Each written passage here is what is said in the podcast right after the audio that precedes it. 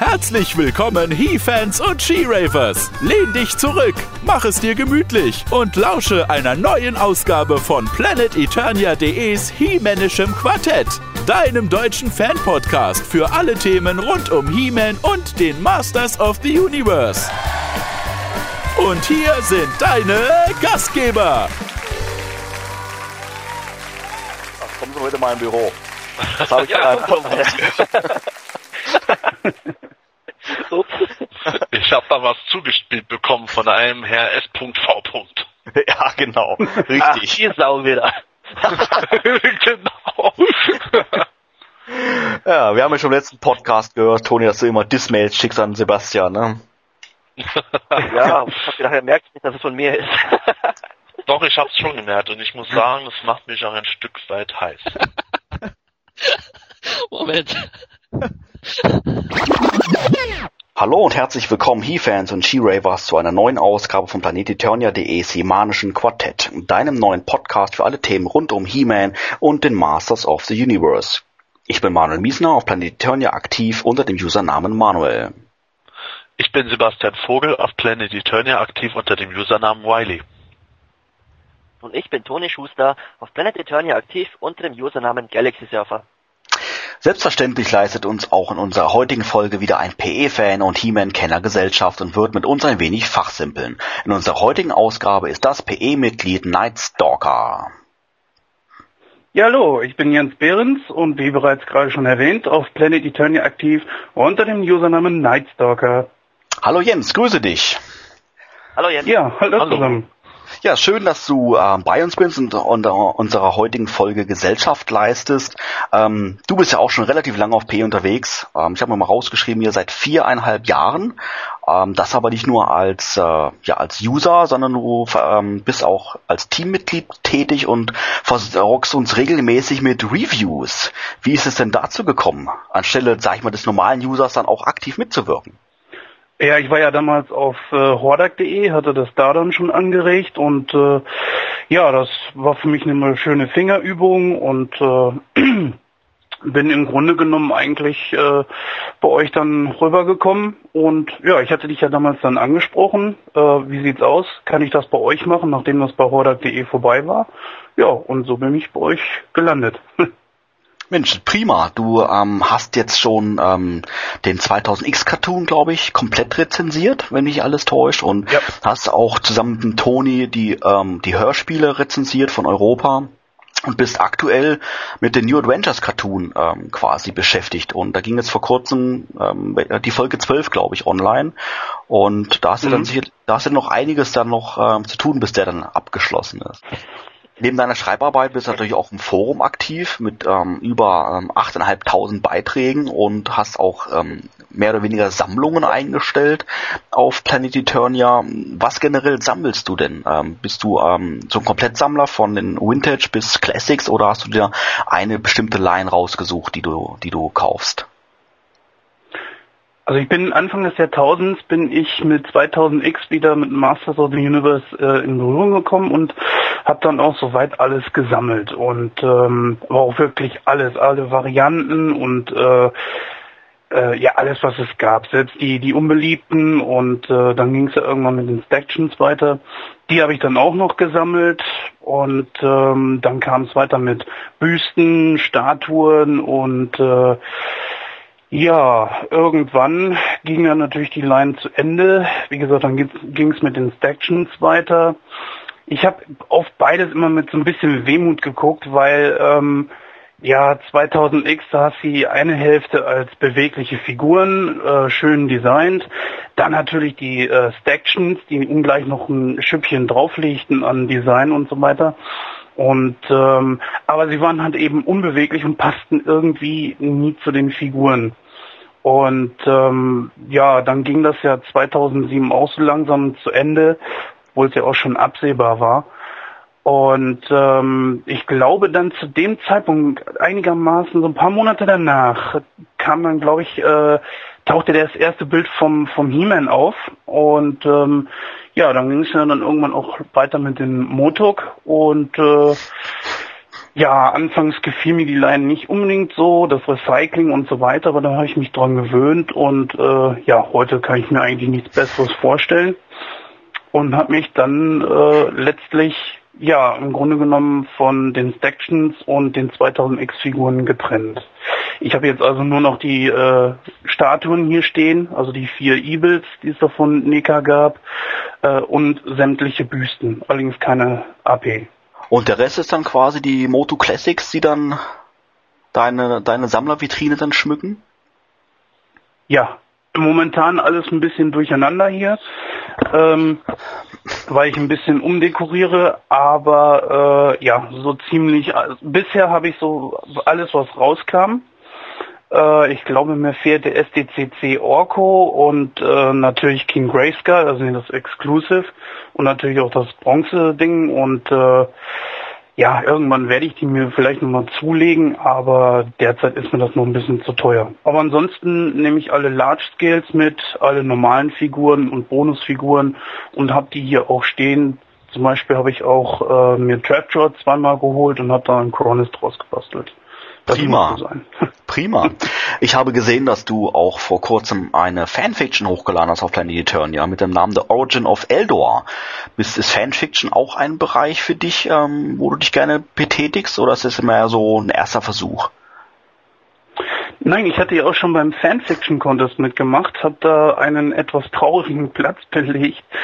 Ähm, ja, also ich würde schon gerne mehr schreiben aber äh, irgendwie hat man dann die Ideen zum falschen Zeitpunkt, sitzt im Auto und denkt sich so, jo, das wäre natürlich eine tolle Geschichte, aber wo schreibe ich das jetzt auf? Und äh, irgendwo zwischen Lippenstift und Servierte äh, ist das nicht ganz so leicht und irgendwo muss man ja auch noch lenken und blinken. Äh, nee, das funktioniert, das funktioniert dann nicht so. Aber bei äh, Eldor war das zum Beispiel morgens aufgewacht und hatte ich die Idee so, ähm, ach komm, schreib's einfach mal deine, deine eigene Bio zu den Motux und äh, mal gucken, wie es ankommt.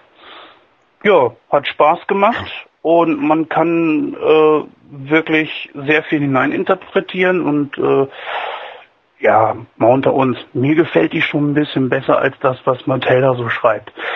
Ich, ich keine realen keine realen haben. Klasse.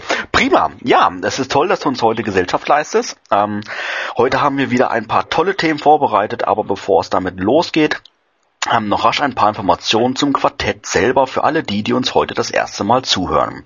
Das Himanische Quartett ist dein Podcast für alle Themen rund um He-Man und den Masters of the Universe, hörbar natürlich über iTunes als auch direkt als downloadbare MP3-Datei und auch hörbar über unseren Planet Eternia Kanal auf YouTube.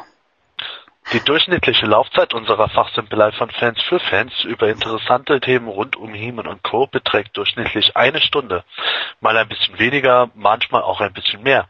Das hängt ganz davon ab, wie viel wir in der jeweiligen Folge zu reden haben. Pro Ausgabe werden wir durchschnittlich ein bis zwei Themen besprechen, die zum Beispiel aktuell heiß diskutiert werden oder aber einfach generell interessant genug sind, um mal darüber ein wenig zu quatschen. Ja, an dieser Stelle nochmal rasch ein paar Worte zum Podcast Nummer 4, der vor wenigen ähm, Tagen auf Planet Eternia online ging. Für all diejenigen, die sich natürlich gefragt haben, was zum Henker quatschen die da eigentlich und was geht es dort eigentlich, denen sei natürlich gesagt, keine Panik, das war nur ein kleiner Scherz von uns. Im Rahmen vom 1. April haben wir uns überlegt, machen wir doch da mal eine, eine nicht ganz so ernst gemeinte Sendung, um da mal ein bisschen Spaß zu haben. Und ich hoffe, den einen oder anderen hat das gefallen. Also, nichts war ernst, alles war nur Spaß. Natürlich gab es auch in den letzten Tagen wieder einige Neuigkeiten rund um He-Man und PlanetEternia.de. Allen voran natürlich Mattel bzw. Matty Collector. Dort gab es jüngst am 15.03. die erste Fuhre von King Hiss zu kaufen, ähm, sowohl als auch Battle Armor Skeletor und Re-Releases von Adora, Maso und Evelyn. Der König der Schlangenmenschen war schnell ausverkauft, allerdings nicht ganz so flott wie erwartet wurde, denn ganze 53 Minuten hat er durchgehalten. Wie lange sein zweiter Verkauf, der am 1. April stattfand, durchgehalten hat, steht zum jetzigen Zeitpunkt der Aufnahme natürlich noch nicht fest, aber es ist zu erwarten, dass er mittlerweile erneut ausverkauft ist. Battle Armor Skeletor hingegen war etwas länger ähm, erhältlich, ähm, erhielt glaube ich einen ganzen Tag durch, also knapp 24 Stunden bevor es sold out hieß. Und die Re-Releases, ähm, die ähm, angeboten worden sind, also sprich Adora, Count Mase und Evelyn, die sind zum jetzigen Zeitpunkt der Aufnahme immer noch erhältlich, was mich persönlich etwas überrascht, muss ich sagen. Ähm, zum Beispiel jetzt ähm, Adora ist jetzt mittlerweile seit 14 Tagen verfügbar. Ähm, bei dem Erstverkauf war sie nach 26 Minuten bereits ausverkauft. Kaut Maso beim Erstverkauf war nach 53 Minuten ausverkauft. Und Evelyn, unglaublicherweise nach vier Minuten war die damals weg, als sie das erste Mal auf Matty Collector zu haben war. Und jetzt ist sie schon ganze 14 Tage verfügbar. Sebastian, was denkst du, was ist der Grund, warum ähm, der Unterschied so gravierend ist zwischen dem Erstverkauf und dem Re-Release. Man sollte doch meinen, gerade bei Evelyn, dass viele Fans innerhalb von vier Minuten es nicht geschafft haben, die Figur zu bestellen, aber warum ist sie jetzt immer nach 14 Tagen immer noch verfügbar? Ja, ähm, das hängt natürlich auch damit zusammen, dass gerade im ersten Halbjahr 2010 die Figuren in äh, sehr geringer Stückzahl erhältlich waren. Äh, dass Adore überhaupt so schnell ausverkauft war, kam einfach dadurch, dass Mattel äh, die Produktionsmenge fast gleich mit der Menge der abgeschlossenen Abonnements gesetzt hat, nur eine sehr geringe Menge für äh, separate Verkäufe zur Verfügung gestellt hatte. Und ähm, Zugleich ist es dann aber auch so gewesen, dass äh, halt viele Händler zugeschlagen haben. Das ist halt auch keine große Schwierigkeit auf Meti Collector als Händler, äh, sich dann da äh, immer wieder einzuloggen, das Zeug zu bestellen über diverse Accounts gleichzeitig. Und äh, die haben dann natürlich die ganzen Adorers aufgekauft oder auch Evelyns etc., um die weiter zu verscherben. Dementsprechend sind viele Exemplare auf dem Markt gelandet und die meisten Leute, die dann äh, auf Matty Collector leer ausgegangen sind, die hatten dann auch gesagt, boah, ich warte jetzt nicht auf unbestimmte Zeit, bis die äh, die Figur vielleicht mal wieder anbieten. Dann hole ich sie mir jetzt halt für ein paar Euros oder ein paar Dollars mehr beim äh, Zwischenhändler. Und ich denke, dadurch war die Nachfrage schon äh, zum guten gesättigt.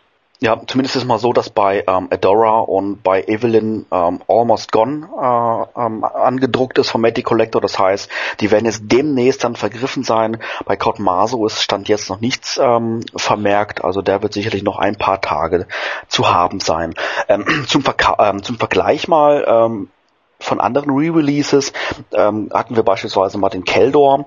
Ähm, der war, der Re-Release von Keldor war äh, zehn Tage lang verfügbar und der Re-Release von Titus war ebenfalls zehn Tage verfügbar. Das heißt, mit 14 Tagen sind die aktuellen Re-Releases doch schon überdurchschnittlich lange erhältlich. Aber wie gesagt, allzu lange sollte man nicht warten. Wer sie noch nicht hat, sollte doch irgendwo jetzt langsam mal zuschlagen. Zum Battle Armor Skeletor, ähm, der ja wie gesagt, auch am 15.3. zu haben war, noch eine Anmerkung, wer die Figur hat ähm, oder auch nicht hat, oder sich, aber sich generell dafür interessiert, auf PE haben wir jetzt aktuell die Reviews zu dem ähm, Battle Armor Skeletor und Battle Armor He-Man und natürlich auch zum Battle Armor Skeletor in der Classic-Variante. Das heißt, wenn du äh, Interesse hast, da mal reinzulesen, äh, direkt zu, äh, zu finden, direkt auf der Startseite von PE. Okay, weiter geht's natürlich ähm, bei Matti am 15.04., das heißt in wenigen Tagen. Und dort erwartet uns dann ähm, ja Sebastian seine Lieblingsfigur, Cyclone. Und natürlich noch ähm, Pantor oder Pantor, und dann gibt es noch das Weapons Rack, was allerdings nicht im Abo enthalten ist und von jedem Fan gekauft werden muss, der es haben möchte. Und ein weiteres Re-Release und zwar von Mossman und hier die Variante mit den unbeflockten Ohren. Ja, ich frage jetzt gar nicht mehr weiter, Sebastian, nach Cyclone. Wir alle kennen deine Meinung, glaube ich. Und ähm, Pandor, ähm, was, was Pandor ist, denke ich aber schon ein Muss, oder? Ja, wieso? Ich finde doch, äh, Cy ah nee, Cyclone ist ja der, den ich, na, lass mich. Ja. ja äh, Panther steht bei mir eigentlich schon auf der haben will Liste. Da schere ich mich auch gar nicht drum, dass der nicht beflockt ist. Das äh, finde ich da eigentlich eher eine gute Sache, weil äh, angesichts der Beingelenke hätte die Beflockung, wie man sie bei Mossman gesehen hat, äh, meiner Meinung nach ziemlich kacke ausgesehen. Und äh, ja, der Helm ist Geschmackssache, ob man wer äh, den gut findet, kann ihn auflassen. Äh, ich entscheide das, welche Panzer in Händen haben werde, aber ich freue mich auf jeden Fall, meinen Battle Armor Skeletor dann da auch in den Sattel setzen zu können. Wie sieht's bei dir aus, Jens? Ähm, würdest du den Panther eher, eher gerne beflockt sehen oder bist du auch mit der unbeflockten Variante zufrieden? Ja, wie man bei mir im Forum ab und zu nachlesen kann, hat äh, irgendeiner mal vergessen, mir so ein bisschen so ein Schüppchen Nostalgie vorbeizuschicken. Ähm, also ich bin da eher so ein Fan der etwas äh, neueren Sachen, weil vielleicht habe ich mich an den alten schon satt gesehen. Ich, ich kann es gar nicht sagen. Also ich bin froh, dass er erstmal unbeflockt kommt, äh, weil vor allen Dingen, naja, bei der Beflockung würden sämtliche Details verloren gehen. Und äh, gerade am Kopf wo ja eigentlich der einzige Unterschied ist, außer zum Paintjob, ähm, ja, finde ich, sollte man dann schon die Beflockung weglassen. Aber es ist ja in Aussicht gestellt, dass es irgendwann vielleicht noch einen Beflockten gibt. Und äh, so konnte vielleicht jeder auf seine Kosten kommen. Also ich finde es gut und ich werde mir ordern. Ebenfalls zu haben ist auch das Weapons Rack ähm, in diesem Monat, was mir persönlich besonders gut gefällt, weil es einfach schön an das klassische ähm, Gestell von Castle Grayskull erinnert. Ähm, ist nicht im Abo enthalten, kostet ähm, ja, rund 10 Dollar, wenn mich nicht alles täuscht. Ähm, wie ist da eure Meinung? Ist das auch ein, ähm, ja, ein nettes Feature, was man nicht unbedingt haben muss oder gehört auf alle Fälle in den Einkaufswagen? Toni? Es ist wirklich so, es ist kein wirkliches Muss, aber eben, wie du schon erwähnst, es hat so, weil ich über diesen Nostalgie, Nostalgiefaktor verfüge, äh, hätte ich schon gern diesen Track.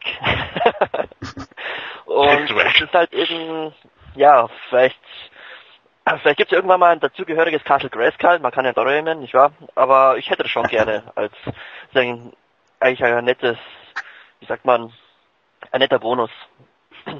Ja, Sebastian, wir hatten im ersten Podcast ja drüber ähm, gesprochen gehabt, ob eventuell die Stifte im Weapons Rack ähm, variabel sind, dass die ähm, ja positioniert werden können. Hat sich das mittlerweile bestätigt oder ähm, nicht bestätigt?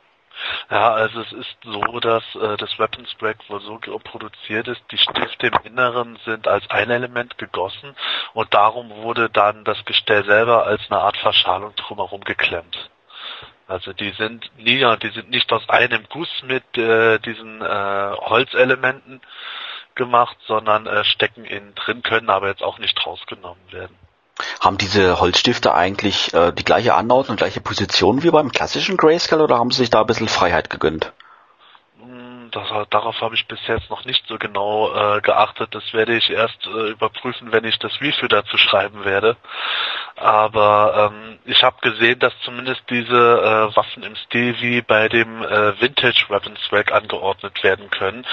Dafür ist halt auf beiden Seiten äh, die Möglichkeit, Waffen anzustecken, was früher nicht der Fall war. Und ich glaube, es sind sogar noch mehr Stifte als früher da. Aber äh, da will ich jetzt auch nicht lügen. Wie gesagt, ich warte ab, bis ich selber in Händen halte und werde dann zum Vergleich das alte heranziehen. Ähm, ebenfalls zu haben als Re-Release hatten wir gerade schon erwähnt gehabt, wird auch Mossman sein mit den unbeflockten Ohren. Sein erster Release war damals nach ja, stolzen vier Minuten ausverkauft. Der ähm, Mossman mit beflockten Ohren war, glaube ich, unterhalb einer Minute, oder? Wenn mich alles täuscht. Der war ja noch schneller, ja, ne? Richtig. Ja, ja, das ging ruckzuck. Genau, und ich, ähm, dieses beflockte, unbeflockte Geschichte war ja eigentlich eher der Hintergrund mit der ähm, Gelenke, mit der ähm, Beweglichkeit oder was war da nochmal der, genau der Hintergrund? Nein, nee, äh, das mit den Ohren war im Grunde eine Geschichte, ähm, dass ich glaube bei äh, dem ersten Prototyp war es schon so, dass die Ohren nicht beflockt waren.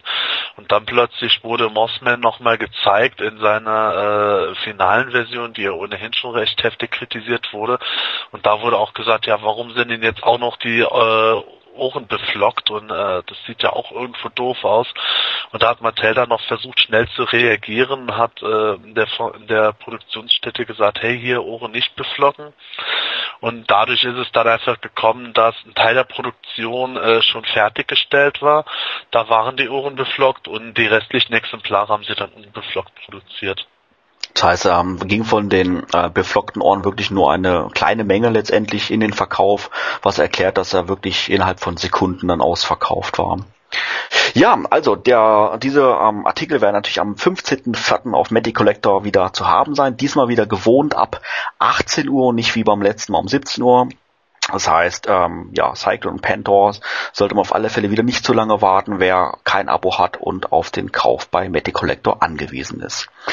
Ähm, weitere Neuigkeiten rund um He-Man und PE ist natürlich ähm, das Umfrageergebnis zu der Umfrage, die wir in den letzten Wochen oder letzte Woche ähm, stattgefunden hat auf Planetonia und zwar wollten wir wissen, welches Artefakt bzw. welche Waffe fandest du in den Europa-Hörspielen denn am besten? Ja, das Thema Europa-Hörspiele haben wir ja schon in den vergangenen Podcasts ein bisschen angekratzt und wir werden uns heute auch nochmal ausgiebig diesem Thema widmen. Von daher passt das mit der Umfrage natürlich ganz gut.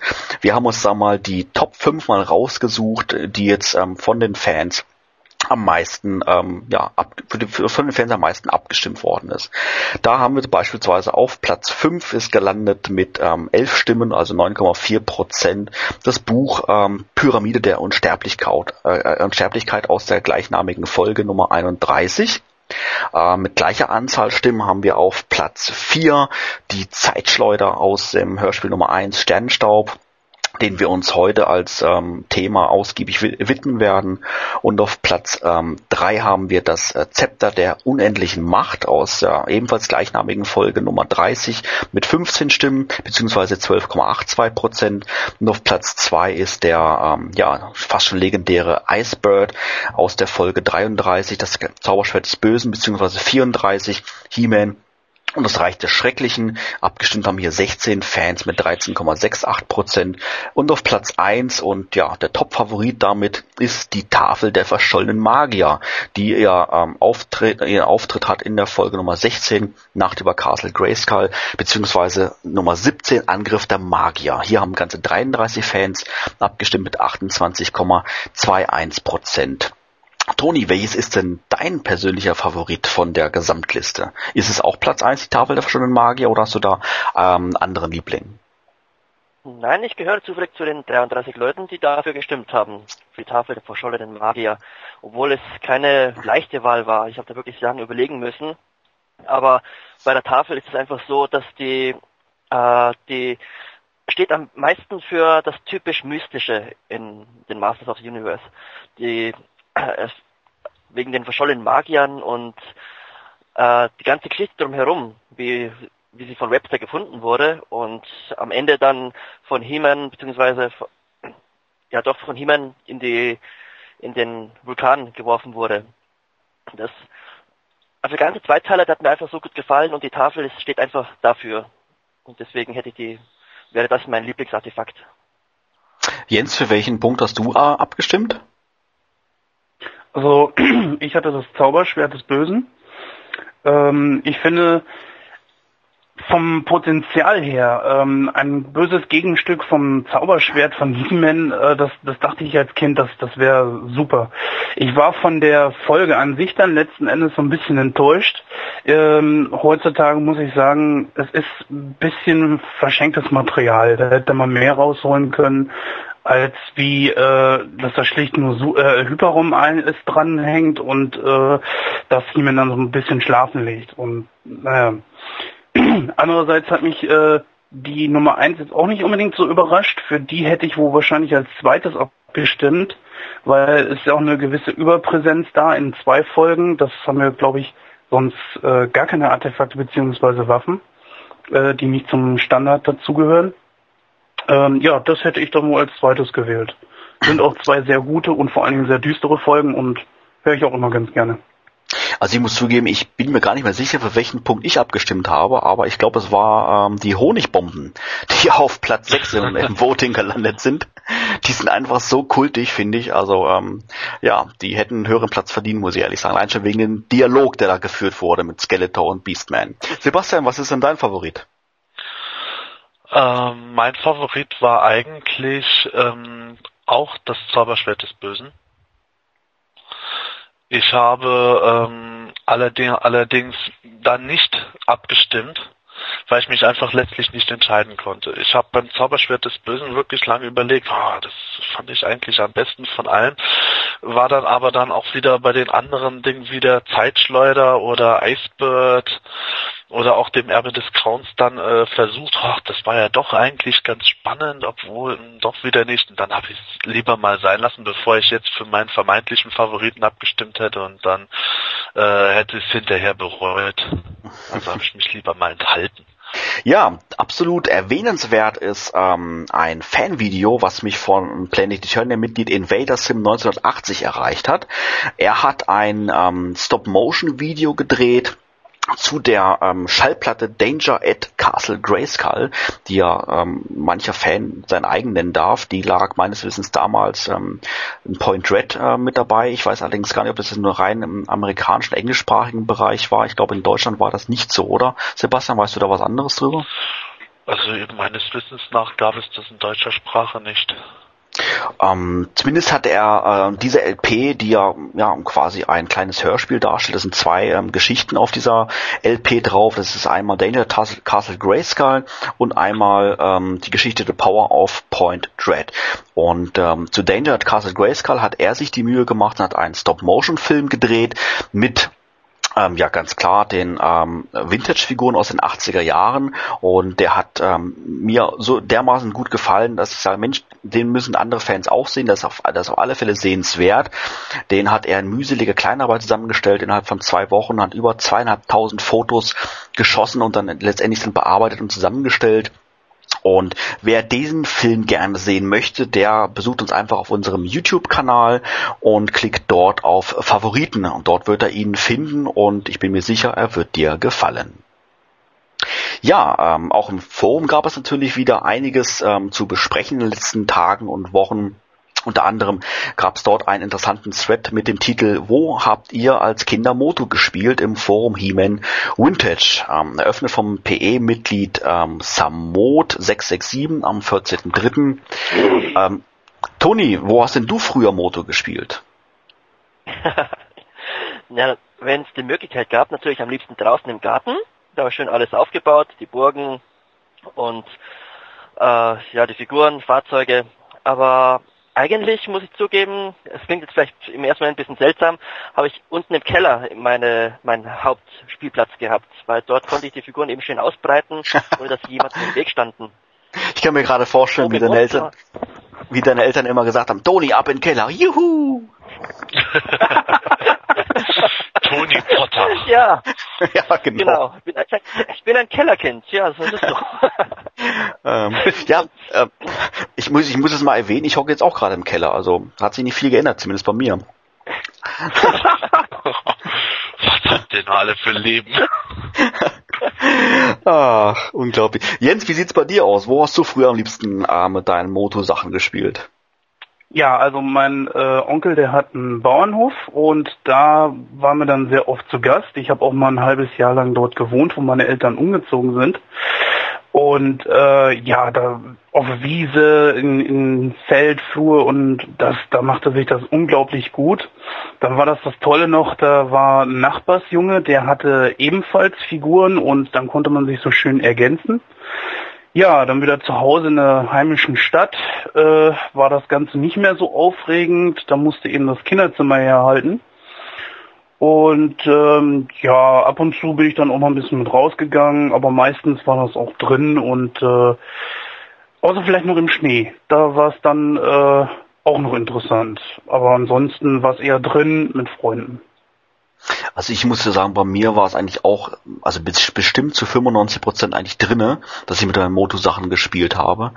Ähm, ich hatte da so ein schön klein, kleines Eck gehabt in meinem Zimmer, wo ich dann ähm, Grayskull aufgebaut hatte und Snake Mountain und so. Und dann, da war auch so ein kleines Regal mit in meinen Fahrzeugen drinne, wo ich dann immer dann darauf zurückgreifen konnte. Aber ähm, ja, meistens eigentlich drinnen. Also ich erinnere mich noch mit einem Freund, ähm, der hatte, ähm, oder seine Eltern ein relativ großes Haus gehabt und der hatte, ähm, es war nicht sein Zimmer, es war so ein Vorflur quasi, aber der war riesengroß, eine ganz große Dioramaplatte äh, hatte sein Vater mit, für ihn gebaut gehabt, da war ich immer neidisch drauf und da hat er dann wunderbar dekoriert Grayskull stehen gehabt und Snake Mountain und also ich war bestimmt so groß wie ein, wie ein Billardtisch, würde ich jetzt mal fast behaupten. Und äh, hatten wir uns dann auch, ich weiß gar nicht, wie wir da dran gekommen sind, damals mit Trockeneis so ein paar Effekte da gemacht, in den Grayskull reingelegt, das schöne Dampf da irgendwo aus den Ecken überall rauskommt und sowas alles, hat immer Spaß gemacht. Aber draußen waren wir da eigentlich, ja, eigentlich nie, muss ich ehrlich sagen. Oder wie, wie sieht's bei dir aus, Sebastian? Draußen oder drinnen? Ja, also ich habe immer meine Figuren nehmen müssen und wurde dann in den Keller geschickt. Also wie, also bei Toni dann, oder was? ja, das typische Los der Heel-Fans. Nein, Quatsch. So. Ähm, ich, habe eher selten äh, draußen gespielt. Es gibt zwar Fotos, äh, wo ich mit meinen Masters-Sachen im Sandkasten sitze, weil äh, irgendwie über den äh, Winter hinweg äh, hat der Sandkasten Eigenleben entwickelt und da äh, ein eigenes Biotop sich angelegt mit äh, kleinen Bäumchen etc und einem äh, zwergenhaften Weinjungle. Und äh, ja, das war ganz witzig, aber danach war ich dann auch sauer, weil die ganzen Figuren irgendwie völlig verdreckt waren. Ich habe dann lieber in meinem sauberen Kinderzimmer gespielt und habe dann da aus allen möglichen Toys halt äh, meine Landschaften und äh, den Königspalast und äh, halb Eternia aufgebaut und dann wurde halt meinetwegen Stone da irgendwo vor einem äh, Ghostbusters Feuerwehrhaus runtergekickt und solche Spirenzien habe ich dann da veranstaltet alles, was nicht nied- und nagelfest ist, habe ich dann zweckentfremdet und zusammengebaut zu irgendwelchen Konstrukten und ja, also so eine Plastikschachtel von Ferrero Rocher, das war dann halt mal auch der Sack von Skeletor, als er gestorben ist. da ging es halt ab. Unglaublich, man sieht, du warst schon damals schon so kreativ wie heutzutage. Klasse. Also ich muss ja. sagen, bei mir war, äh, also bei mir war Lego zum Beispiel immer so ein äh, Part, wo ich mir schöne äh, Burgen und so weiter mitbauen konnte. Also das, das konnte gut dafür herhalten. Ja, aus Lego habe ich dann auch immer die Dörfer gemacht, die Skeletor und Hordak vernichten durften. Also Lego, Lego durfte ich nicht benutzen, das gehörte meinem Bruder und der hat dieses Lego Technik immer gehabt und wenn ich den die Teile verbaselt habe, habe ich mir Ärger gekriegt. Von daher musste ich rein Moto verwenden. Mir fällt dabei ein, dass ich in meinem Kinderzimmer gar kein Spielzeug haben durfte. Also jetzt speziell äh, Unglaublich. Das, weil also, also wenn man das hört, halt ich war, ins Kinderzimmer nehmen. Nein, die bleiben im Bad. Nein, weil ich habe Allein Moment im Keller. Ja, Toni in Keller, aber sofort. ich habe mich einfach schon zu sehr auf auf He-Man konzentriert. Äh, irgendwie war das damals schon sehr schlimm und deswegen durfte ich das nicht auch noch mit äh, ins Kinderzimmer nehmen, weil ich dann wahrscheinlich abends erst gar nicht geschlafen hätte, weil ich da weitergespielt hätte. und wahrscheinlich das, ist das so, ja, aufgrund dessen bin ich wahrscheinlich heute dieser Sammler, der seine Wohnung mit dem Ganzen vollstellt. das das Traum aus der Kindheit. Aber wirklich. Ja. Bin ich da eigentlich der Einzige, der es auch dann gemacht hat, wenn er ins Bett gehen sollte, der dann irgendwie seine halben Moto-Toys unter der Bettdecke versteckt hat, um dann äh, im Halbdunkel damit weiterzuspielen? Das habe ich genauso gemacht. Ja, das die Ebene der Ewigkeit, ne? Unter dem Bett. ja, genau. Oh, gleich einschlafen. Nee, die habe ich auch, die habe ich dann mal schön säuberlich auf mein Kopfkissen gelegt und zugedeckt, die Figuren. Also, die muss dann auch schlafen irgendwann. Ach, Nachts, ja, dann morgen. Ja andere für besser gewesen als wie äh, Moto? Doch, natürlich, aber Moto war es war mal ein und alles damals. Und dann, das Witzige war ja, ich bin dann morgens aufgewacht mit irgendwelchen Druckstellen im Gesicht, weil ich dann auf Leech geschlafen habe oder sowas, ne? Das sah mal ein bisschen blöd aus. Bist dann in die Schule gegangen, die Lehrer haben immer gedacht, der arme Junge, was wird der ja. von seinen Eltern verprügelt. Aber wirklich. Aber eins muss ich mal geschwind, eins muss ich mal geschwind erzählen wo ich jetzt gerade Leech erwähnt habe. Ich habe, ähm, also Leech fand ich ja ziemlich geil damals, dass er wirklich überall ja sich festsaugen konnte. Und dann habe ich rausgefunden, dass man den ähm, ja auch an die Stirn kleben kann. Ja, man hat den, ja? man hat den, ja, die Stirn war ja schön glatt und sowas alles, ja, druff. Und das Ding hat gehoben wie eine Eins. Und ich war stolz wie Oscar, bin dann rumgerannt einen halben Tag, habe meinen Eltern gesagt, guck mal, der Leech hebt, der Leech hebt, der Leech hebt. Was ich natürlich nicht wusste, war, dass mir dadurch ein wirklich kreisrunder Bluterguss auf der Stirn entsteht. Und nachdem ich den dann, nachdem ich den dann nach quasi einem halben Tag abgenommen habe, ich sah quasi aus wie ein Einhorn ohne Horn, und damit musste ich natürlich zur Schule gehen. Das war echt peinlich damals. Manuel, wie ist das denn passiert? Ich habe mir ein Lied an die Stirn geklebt. Was? Ein Lied? Ja, so, äh, Lied, Blutegel, oh mein Gott. ah, ja, ein Liedschatten halt, nicht? das stimmt. Ein Ring ja. knechten. ah, aber wir sind, wir sind schon, sind schon die richtige Truppe. Der andere hat Blutergüsse, der nächste muss in den Keller gehen. Ah, das ist ja unglaublich, ist das so. ja, alles klar. Natürlich gab es auch noch andere interessante Themen im Forum zu finden. Eine, ein weiterer Thread beschäftigte sich zum Beispiel ähm, mit einem original verpackten, aber defekten King Randor aus den 80er Jahren, dessen Fuß abgebrochen im Blister liegt.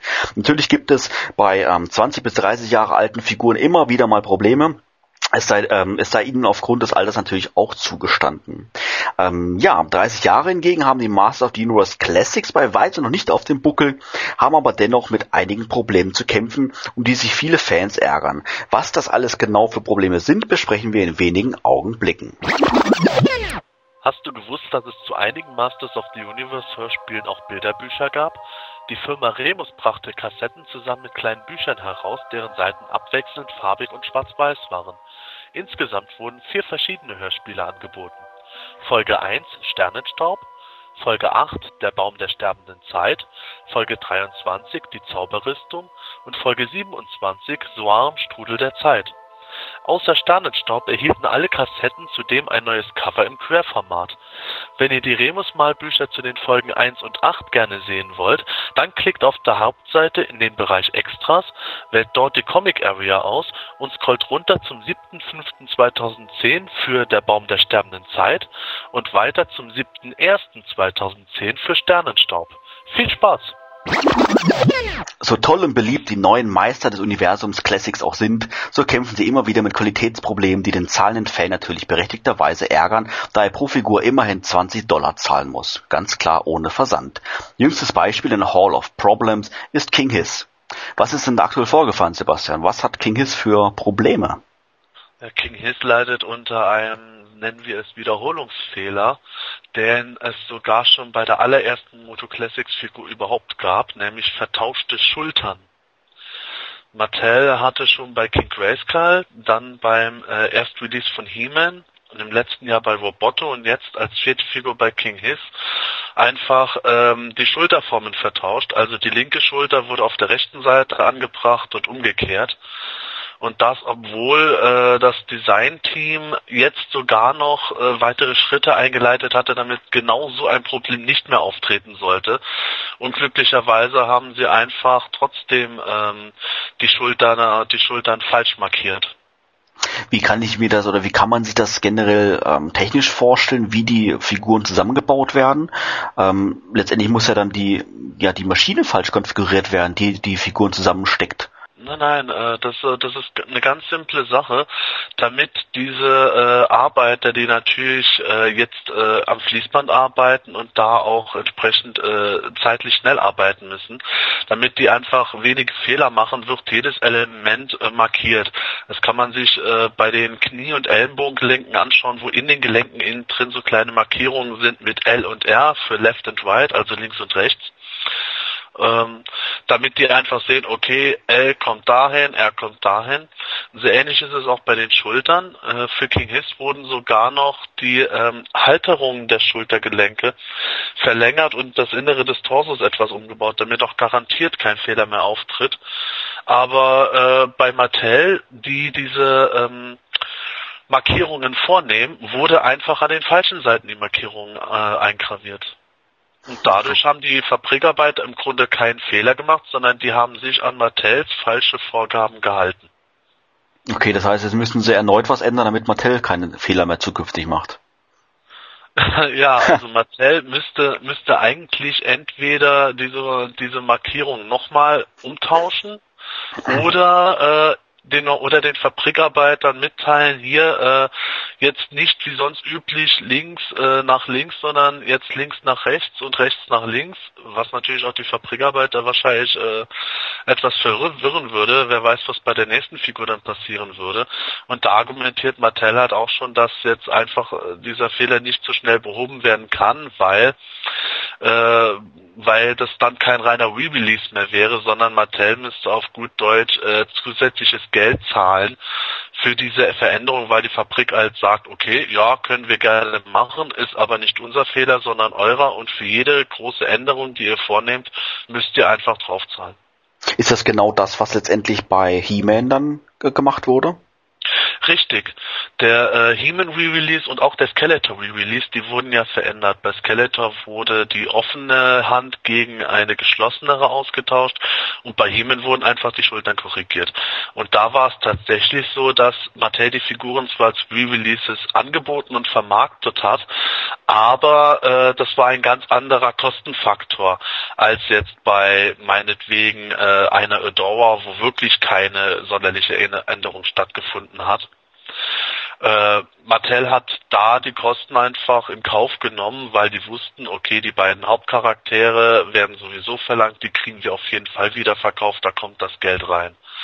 Aber es ist halt generell schwierig, eine Figur neu aufzulegen und dann irgendwelche Veränderungen reinzunehmen und zu sagen, okay, dafür äh, fällt jetzt aber nicht äh, der Slot für meinetwegen eine Quartalsfigur oder so etwas weg, weil die uns jetzt mehr kostet bei der Fabrik. Gut, ähm, King Hiss hat jetzt natürlich, ähm, ich würde uns mal, würde jetzt mal sagen, den Nachteil, dass er in zwei Schüben verkauft ähm, wird oder wurde.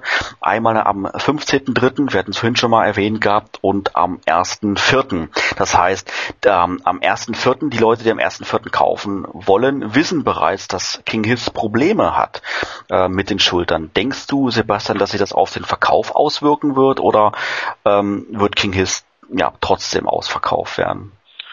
Tja, darüber kann man jetzt herrlich spekulieren. Ich denke mal, dass es sich ähm, zwar auf den Verkauf auswirken wird, aber nicht merklich. Ich kann mir vorstellen, dass King Hiss halt äh, ein paar Minuten oder Stündchen länger erhältlich sein wird als äh, in einem Fall, wenn es jetzt keinerlei Probleme gegeben hätte.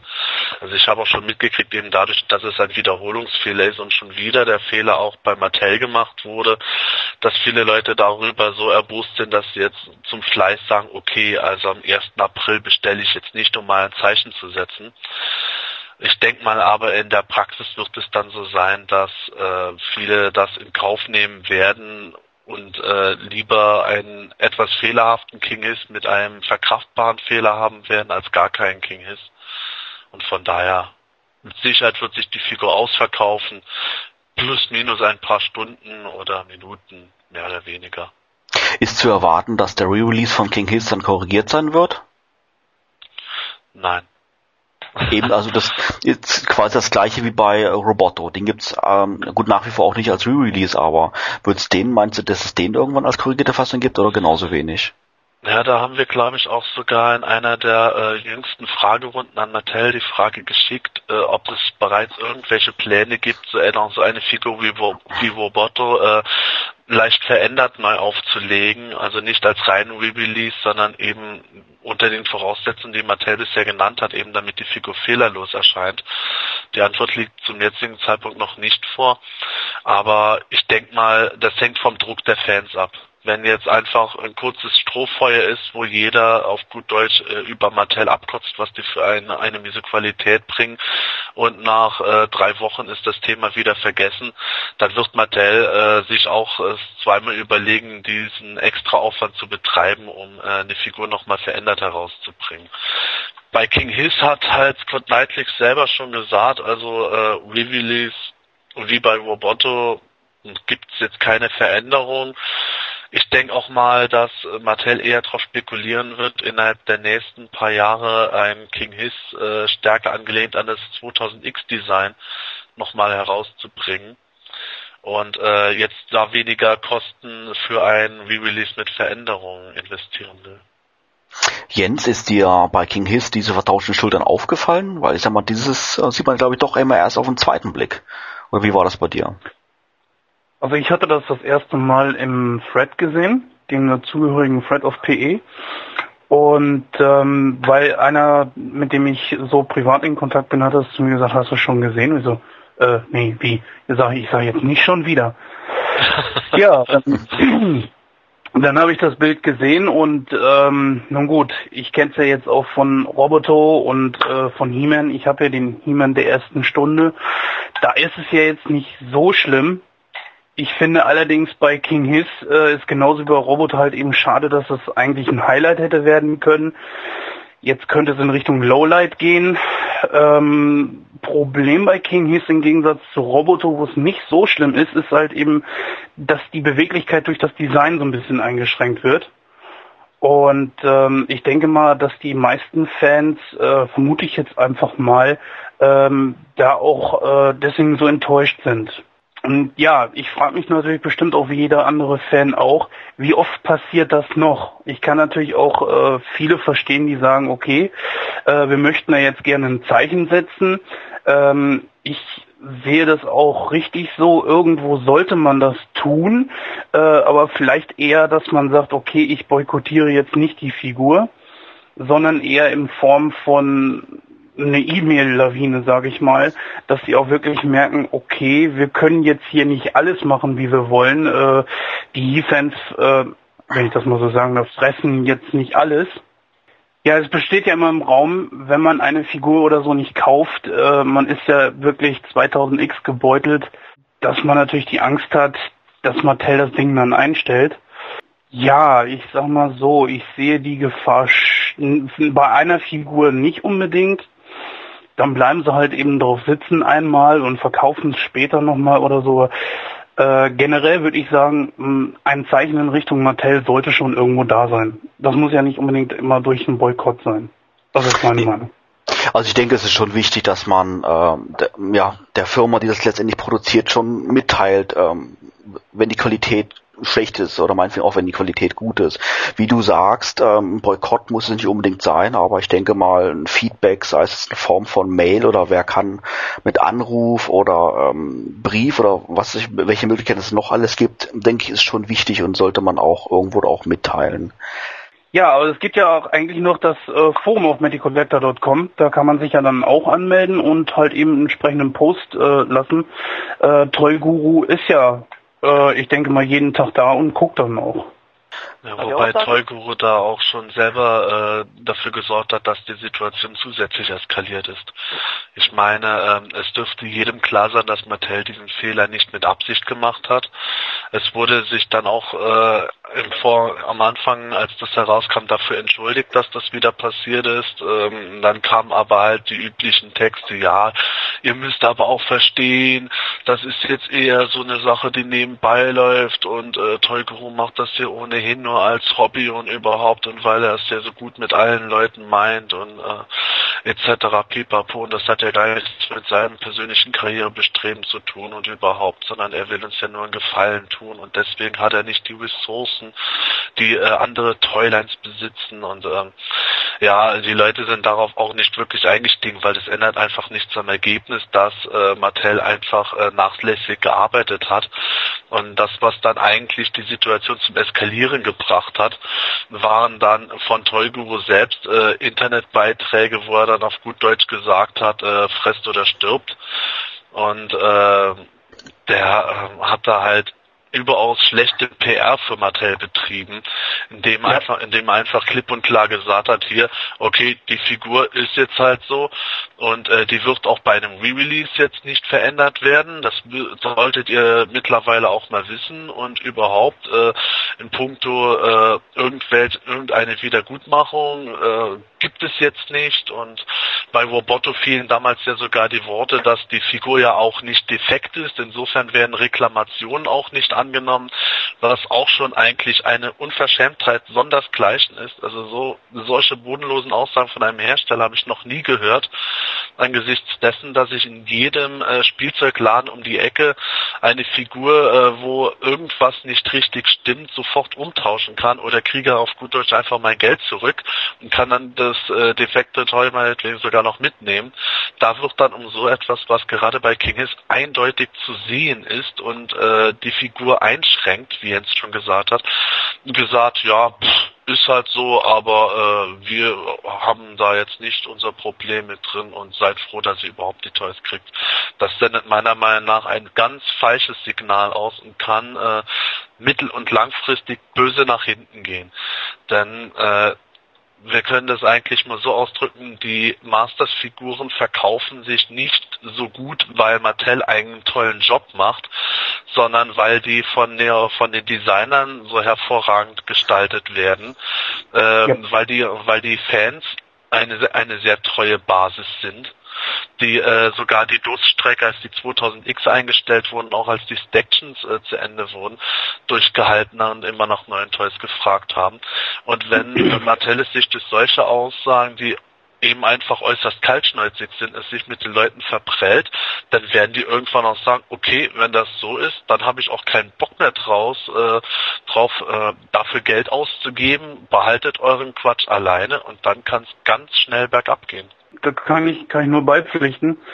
Ähm, ich bin jedes Mal, wenn ich diese Auszeugen von Toy Guru höre, denke ich mir so, ähm, Junge, sei doch einfach ruhig. Damit machst du mehr kaputt, wie, wie äh, Sebastian schon gesagt hat. Er macht einfach mehr kaputt, als wie er da hilft. Beziehungsweise sollte er vielleicht überlegen, äh, sich da ähm, Texte zu schreiben zu lassen oder das jemand anders machen zu lassen. Ich erinnere mich immer wieder zurück an diese Aussage von damals, ähm, dass die Fans ja nur das sehen, äh, was äh, schlecht ist und man eigentlich nie sieht, was sie sonst noch so äh, äh, ja an Fehlern ausbügeln. Ja, ich sag mal so, ähm, ich bin jetzt ein arbeitender Bürger. Ich äh, muss mir jeden Tag von meinem Chef äh, die Meinung anhören und äh, habe jeden Tag meine Leistung zu erbringen und nur damit ich am Ende des Monats mein Geld bekomme. Ja, ich frage mich in dem Moment, wenn solche Aussagen kommen, was, was bin ich in Augen von Mattel eigentlich? Also ist schwer rüberzubringen, aber ich finde so, ähm, der Konzern hat mir gegenüber eigentlich auch eine Verpflichtung, mir eine vernünftige Figur zu liefern. Wenn das dann schon nicht ist, dann sollte man kleine Brötchen backen und äh, nicht solche Aussagen rauskloppen. Also manchmal ist eben weniger mehr. Richtig, absolut richtig, dem pflichte ich vollkommen bei. Und ähm, meiner Meinung nach liegt es aber auch in einer generellen, ähm, nennen wir es Firmenpolitik von Mattel begründet, die ähm, meiner Erfahrung nach äh, sehr stark in alten Zeiten immer noch verfestigt war und jetzt erst mitunter durch Metal Collector eine Art äh, Modernisierungsprozess durchmacht, aber die können sich schwer von alten Tendenzen lösen, die halt da gelautet haben, dass Mattel nachdem sie wirklich eine große Firma geworden sind, irgendwann von dem äh, Standpunkt, wir produzieren das, was unsere Kunden wollen, auf einen Standpunkt gerückt ist, äh, wir sagen unseren Kunden, was, was sie zu wollen haben. Also ich habe auch schon von äh, ehemaligen Mattel-Mitarbeitern ähnliche Aussagen gehört, die dann gesagt haben, also da gibt es in der Firma teilweise Strukturen, wo schon eine gewisse ähm, Arroganz oder Überheblichkeit herrscht, wo ähm, es wurde der Faktor Geld verdienen so groß geworden ist, dass der Faktor äh, Kundenservice und Kundenzufriedenheit stark in den Hintergrund rückt und man sich erst um Kundenzufriedenheit kümmert, wenn wirklich im großen Maße jetzt meinetwegen irgendwelche Verbraucherverbände aussteigen, weil jetzt gerade die Toys bleivergiftet sind. Ja, die Frage ist aber, inwieweit Mattel äh, sich darauf verlassen kann, eben, dass die Fans wirklich alles kaufen, was man ihnen vorsetzt. Ich meine, die, sie verlassen sich ja wirklich darauf. Oder man müsste mal eine Umfrage machen, wer von den Fans jetzt wirklich bereit wäre, einfach mal zu sagen, nein, das lassen wir uns nicht mehr bieten, wir kaufen das nicht, nur mal einfach nur aus Interesse. Oder überwiegen eben die Fans, die wirklich denken, nein, es geht eben nicht anders und ich will halt diese Figur, wie in dem Fall King Hiss jetzt, wirklich haben und da kaufe ich sie eben auch. Ich meine, ein, Boykott, ein Boykott geht sowieso nicht wirklich für die Leute, die auch ein Abo haben. Das ist nun mal Nachteil. Ich muss mir den ja zulegen. Ich kann ja nicht bei einer Einzelfigur aussetzen. Und Richtig, ja, guter Punkt. Das ist eben ein Nachteil vom Abo. Ja, das ist aber auch wirklich ein sehr guter Punkt äh, mit, mit den Abonnements. Äh, die Leute, die können jetzt nicht einfach mal sagen, äh, vor dem Verkaufsstart, wenn so ein Fehler herauskommt, ey Mensch, da verzichte ich drauf, sondern die kriegen ihre Figuren auf jeden Fall, müssen sie auf jeden Fall zahlen, können sie dann auch nicht in dem Fall reklamieren und zurückgeben. Es sei denn, die äh, Figuren würden jetzt wirklich vollkommen defekt ankommen, wie es bei manchen Figuren der Gottes war. Aber selbst da hat Mattel ja einfach eiskalt die Restposten nochmal noch mal verkauft zum äh, vollen Preis. Und ähm, da, da ist wirklich die Frage, wer dann noch bereit ist, überhaupt so etwas wie ein Abo, das ja im Grunde blind abgeschlossen wird, mitzumachen, mit dem äh, Risiko, da, dass Fehler passieren, weil, äh, sagen wir mal so, die vertauschten Schultern sind nur einer von vielen Fehlern. Und wenn irgendwann die Tendenz dazu geht, dass man bei jeder zweiten Figur befürchten muss, dass entweder Schultern vertauscht sind, äh, Füße fast abbrechen, äh, Bemalungen extrem unsauber sind oder sonders was für Geschichten passieren, wie äh, das, wie, wie es bei King Hiss ja auch zum Teil vorgekommen ist, auch noch der falsche Cardback auf den Blister geklebt wurde. Ähm, da wird Mattel irgendwann ein Problem bekommen, wenn die Leute dann einfach sagen, das Risiko ist mir zu hoch, da gehe ich lieber irgendwo wieder zu meinem Händler nebenan, der für mich die Sachen besorgt. Und äh, da kann es sein, dass die Abozahlen auf einmal fallen. Äh, also mir ist jetzt während des Gesprächs hier mit euch auch aufgefallen, äh, dass die Line läuft jetzt anderthalb Jahre und äh, die kriegen diese Probleme einfach nicht in den Griff. Und mir ist gerade so aufgefallen, irgendwie äh, sind die Entschuldigungen, ja, sie wandeln sich so mehr in so patzige Antworten irgendwie, sag ich mal. Äh, wenn solche Aussagen, erst kamen ja solche Aussagen, ja, Entschuldigung, ist passiert, ne? konnte jeder verstehen, hat auch jeder leicht drüber weggeguckt. Dann kam äh, ja die schon etwas deutlichere Aussage, ähm, wie halt eben die Fans sehen immer nur, ne, wie eben schon angesprochen. Ja, und jetzt halt eben de, den neuesten Gag, den äh, Tollguru da rausgehauen hat. Ähm, also ich glaube, man ist so langsam auch selber am Verzweifeln, habe ich so das Gefühl. Doch, das, das ist tatsächlich, denke ich mal so. Ich äh, glaube, dass ich glaube, dass Scott Knightley, also Toy Guru, auch wirklich, wenn er sagt, dass diese Toyline äh, im Grunde von ihm eher nebenher betrieben wird, neben dem, was er hauptsächlich macht, nämlich momentan das Green Lantern Franchise äh, zum Film zu betreiben.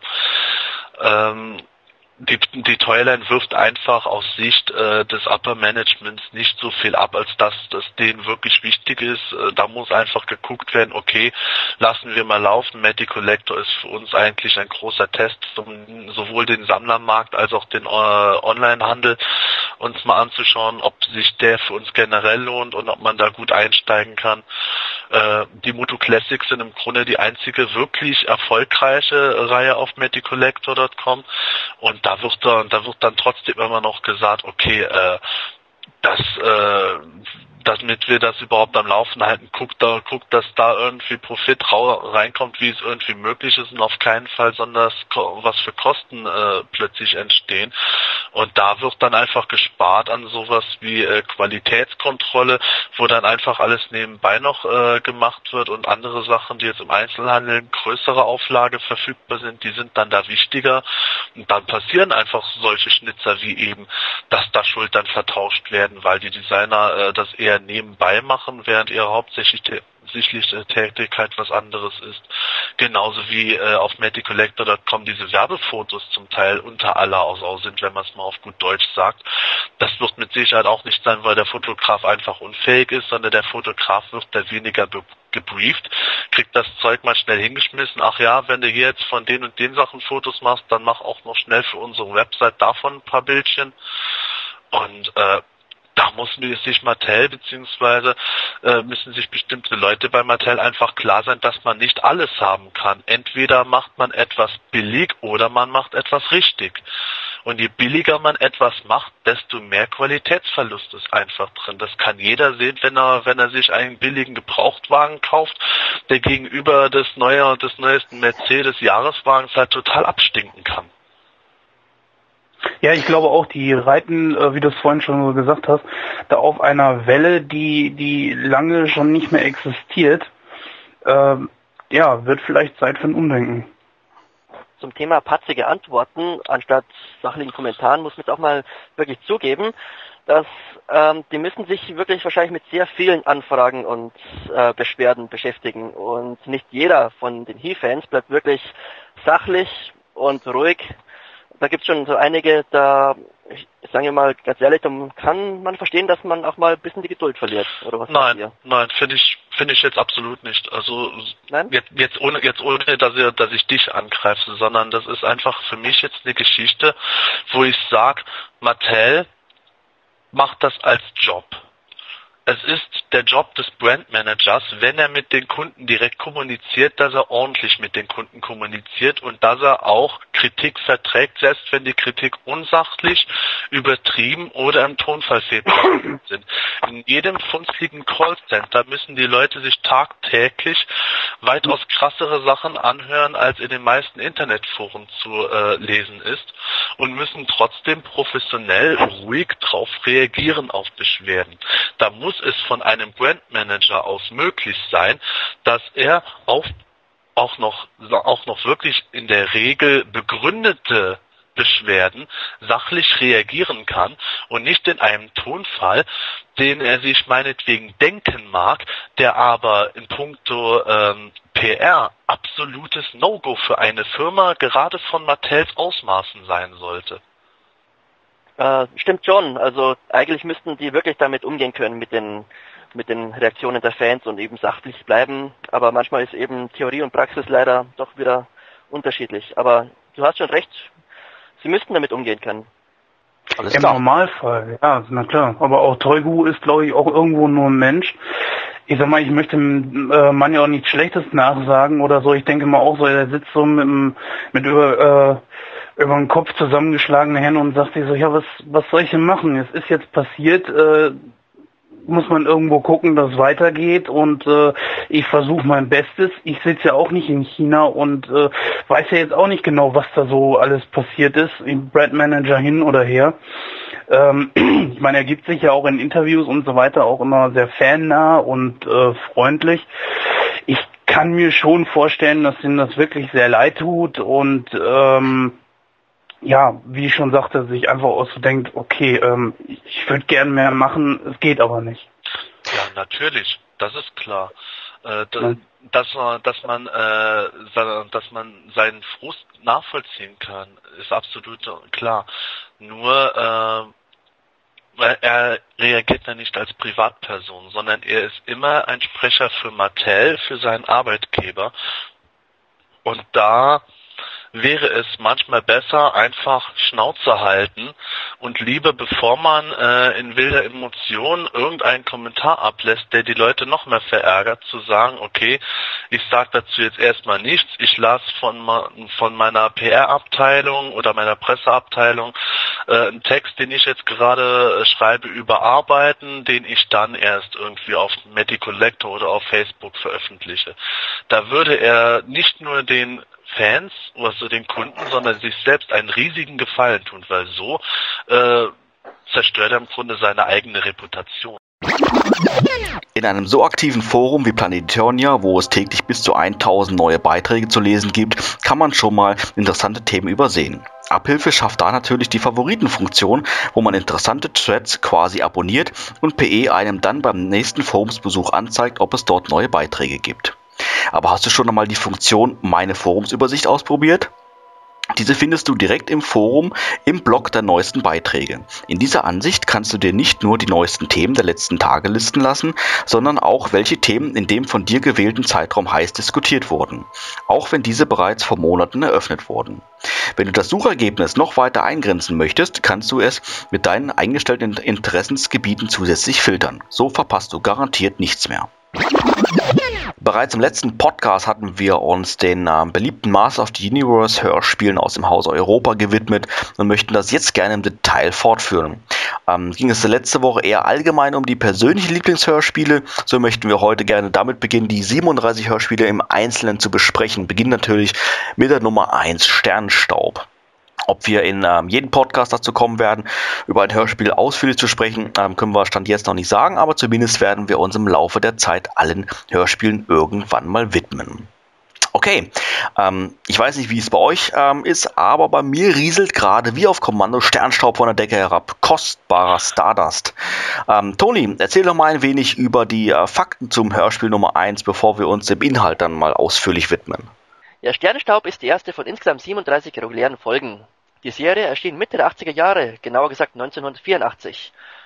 Zu dem Zeitpunkt waren die Masters hier in Deutschland noch am Anfang die Figuren sind erst erschienen und dann gab es noch die Comicreihe von Interpart. Zu Beginn wurden fünf Folgen produziert, aber es kamen erstmal drei auf den Markt. Also Sternenstaub, das Todestor und Sturm auf Castle Grayskull. Äh, ein äußerliches Merkmal haben diese drei Kassetten, nämlich ein etwas anderes Moto-Logo auf dem Cover, also zumindest die Farben. Es war ein etwas helleres Blau, das verwendet wurde. Für die Charaktere hatte man wirklich hochkarätige Sprecher gefunden, wie zum Beispiel Norbert Lange als He-Man der wohl vielen heute als Magnum noch in Erinnerung sein dürfte, oder Peter Passetti als Skeletor. Der ist bis heute auch noch unvergessen als Alfred Hitchcock aus den drei Fragezeichen. Für viele He-Fans ist Passetti der eigentlich beliebteste Skeletor-Sprecher. Genauso ist es mit Norbert Langer als He-Man. Der Erzähler war Horst Naumann, der das wirklich immer souverän durchgezogen hatte. Einfach die perfekte Erzählerstimme für solche Fantasy-Stories. Die Regie führte Heike-Dine Körting, auch bekannt als die Märchenkönigin, und die Geschichten stammten von H.G. Francis. Der hat es immer geschafft, wirklich fantasievolle, märchenhafte Stories zu schreiben. Und anfangs, also in den ersten Folgen, hat er noch einen etwas anderen Stil dabei. Mehr vom sogenannten Sword and Sorcery Style. Später wurde das weniger und es kamen mehr Cypher-Elemente dazu. Aber nochmal zu Sternenstaub. Die Folge lag auch dem berühmten He-Man Skeletor Doppelpack bei, genau wie Folge 5, Höhle des Schreckens. Da wurde noch ein alternatives Intro gesprochen, zur Erklärung, um was es überhaupt geht bei den Masters. Übrigens von Lutz Mackenzie, dem Bassoff-Sprecher. Dann gab es noch die Version von Remus. Da kam die Folge mit einem Malbuch heraus. Ja, und die Handlung, das war, ähm, Orko hat aus Versehen diesen Sternenstaub oder auch Starbust herbeigezaubert der kostbarste Schatz des Universums und der soll einem riesige Macht verleihen. Dann taucht Skeletor auf, beziehungsweise er bleibt erstmal unsichtbar, man hört ihn nur und der krallt sich diesen Schatz. Natürlich können die Helden das nicht zulassen und machen sich dann auf den Weg, um dem Herrn des Bösen den Sternstaub wieder zu entreißen. Dabei machen sie sich auf die gefahrvolle Reise durch zum Beispiel den Evergreen Forest und dabei begegnen sie vielen Gefahren und landen schließlich in Skeletors Hauptquartier. Dort bekommen sie es dann mit dem Zeitresort zu tun. Und naja, was sonst noch passiert, werden wir gleich erfahren. Genau, aber das nehmen wir jetzt nochmal gleich quasi nochmal Stück für Stück und im Detail nochmal durch, was alles im, im Hörspiel ähm, passiert. Ähm, Sebastian, wir hatten ja zufälligerweise vor kurzem über das Hörspiel gesprochen und haben festgestellt, dass ähm, in meiner Version, die ich besitze, im Inlay fünf Hörspiele abgedruckt sind, ähm, die quasi in dieser Reihe schon erschienen sind, bei dir aber nur drei. Ähm, wie kommt es eigentlich dazu? Gibt es von den Hörspielen auch ähm, verschiedene Versionen, ähm, wie es aber bei den Figuren gibt? Oder ähm, ist das einfach nochmal das Cover einfach an, nochmal nachträglich nachgedruckt? Ja, es ist, es ist tatsächlich so, dass die Hörspiele in verschiedenen Auflagen immer wieder nachproduziert wurden. Das heißt, dass die Kassette, die ich habe, mit den äh, drei Folgen innen drin, wohl die erste Auflage sein dürfte. Deine Version mit äh, insgesamt fünf Folgen ist dann eine spätere Auflage. Äh, die meisten Fans werden das mit Sicherheit auch kennen, dass das ein oder andere Hörspiel ähm, eine weiße Kassette statt einer gelben Kassette hat und die weißen Kassetten sind auch die Versionen, die generell äh, im späteren Verlauf der Hörspielserie erschienen sind. Und dadurch erklärt sich einfach dieser Unterschied in den Inlays. Das heißt, ähm, Fans, die auch hier gerne eine komplette Sammlung haben möchten, die müssen dann schon genau aufpassen, welche Version sie letztendlich vom Hörspiel kaufen, damit sie dann auch eine vollständige Sammlung dann irgendwann noch bekommen. Ja, tatsächlich. Also da gibt es mannigfaltige Variationen, auch bei verschiedenen Hörspielen. Ähm, bei Sternenstaub gibt es eben diese Standardversion, wo man äh, abgesehen vom Inlay dieselbe und dieselbe Kassette hat. Äh, dann gibt es noch eine Promo-Version, die unter anderem im deutschen He-Man und Skeletor 2-Pack erschienen ist. Äh, da gibt es dann ein zusätzliches Intro. Und ähm, Ja, dann gibt, es, dann gibt es auch noch äh, von der Firma Remus eine spezielle Version, die zusammen mit einem kleinen Malbuch erschienen ist. Also da gibt es für viele Hörspielfolgen einiges an Varianten zu sammeln. Wir hatten bereits vor einiger Zeit ähm, in den Hörspiel Days of Planet Eternia über Sternenstaub berichtet. Das äh, ein Review von, äh, von dir, Toni. Und da hattest du auch unter anderem erwähnt gehabt, dass das ähm, Cover, ähm, welches bei Sternenstaub verwendet wurde, eine frappierende Ähnlichkeit mit einem Minicomic aufweist. Was hat es denn da äh, eigentlich mit, mit zu tun? Ähm, wurde, wurden die Zeichner, die ähm, die ähm, Cover für die Hörspiele erstellt haben, haben die sich tatsächlich an diesen Minicomic inspirieren lassen oder ist das doch Zufall? Nein, also ich würde, ich glaube nicht, dass das Zufall war. Das wäre ein zu großer Zufall, weil der Skeletor, der da auf dem Cover abgebildet ist von Sternenstaub, der erinnert sehr stark eben an den Skeletor, der auf dem Minicomic The Vengeance of Skeletor zu sehen ist. Also mit dem erhobenen Schwert und He-Man, der angreift, bloß ist er, bloß hat er auf dem Hörspielcover eben sein Schwert dabei. Aber diese Ähnlichkeit ist sehr frappierend, also es ist wirklich kein Zufall.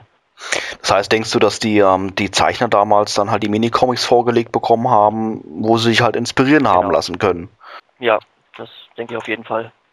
Ja, Toni hatte vorhin schon mal geschwind erwähnt gehabt, ähm, zum Thema, also den Inhalt vom, vom Hörspiel Sternenstaub. Ähm, wie ist so generell mal eure Meinung? Ähm, ist es einer eurer Lieblingsfolgen oder eher Mittlerbereich oder doch eher das Schlusslicht in eurer persönlichen Top Ten?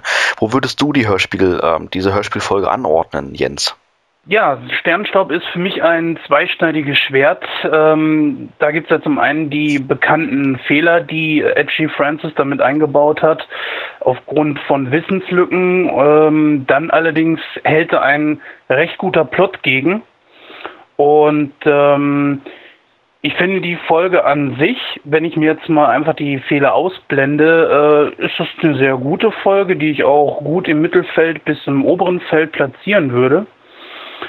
Ähm, allerdings, wenn man sie dann anfängt, wirklich äh, auseinanderzunehmen und zu betrachten, dann ähm, könnte man sich, ich glaube, Dutzende Fragen stellen, äh, wie in dem Moment Edgy Francis da gedacht hat und Frau Körting also es werden zum Beispiel sehr viele Geschütze aufgefahren, äh, wie zum Beispiel halt eben Skeletor hat eine Beammaschine, äh, das alleine wäre schon für eine Folge äh, ausreichend. Äh, dann kriegt er den Sternenstaub, ähm, wo er selber ja sagt, er wird damit mächtiger als der Herr des Universums und äh, wobei ich mich auch immer frage, wer ist dieser Herr des Universums? Aber gut, lassen wir es beiseite.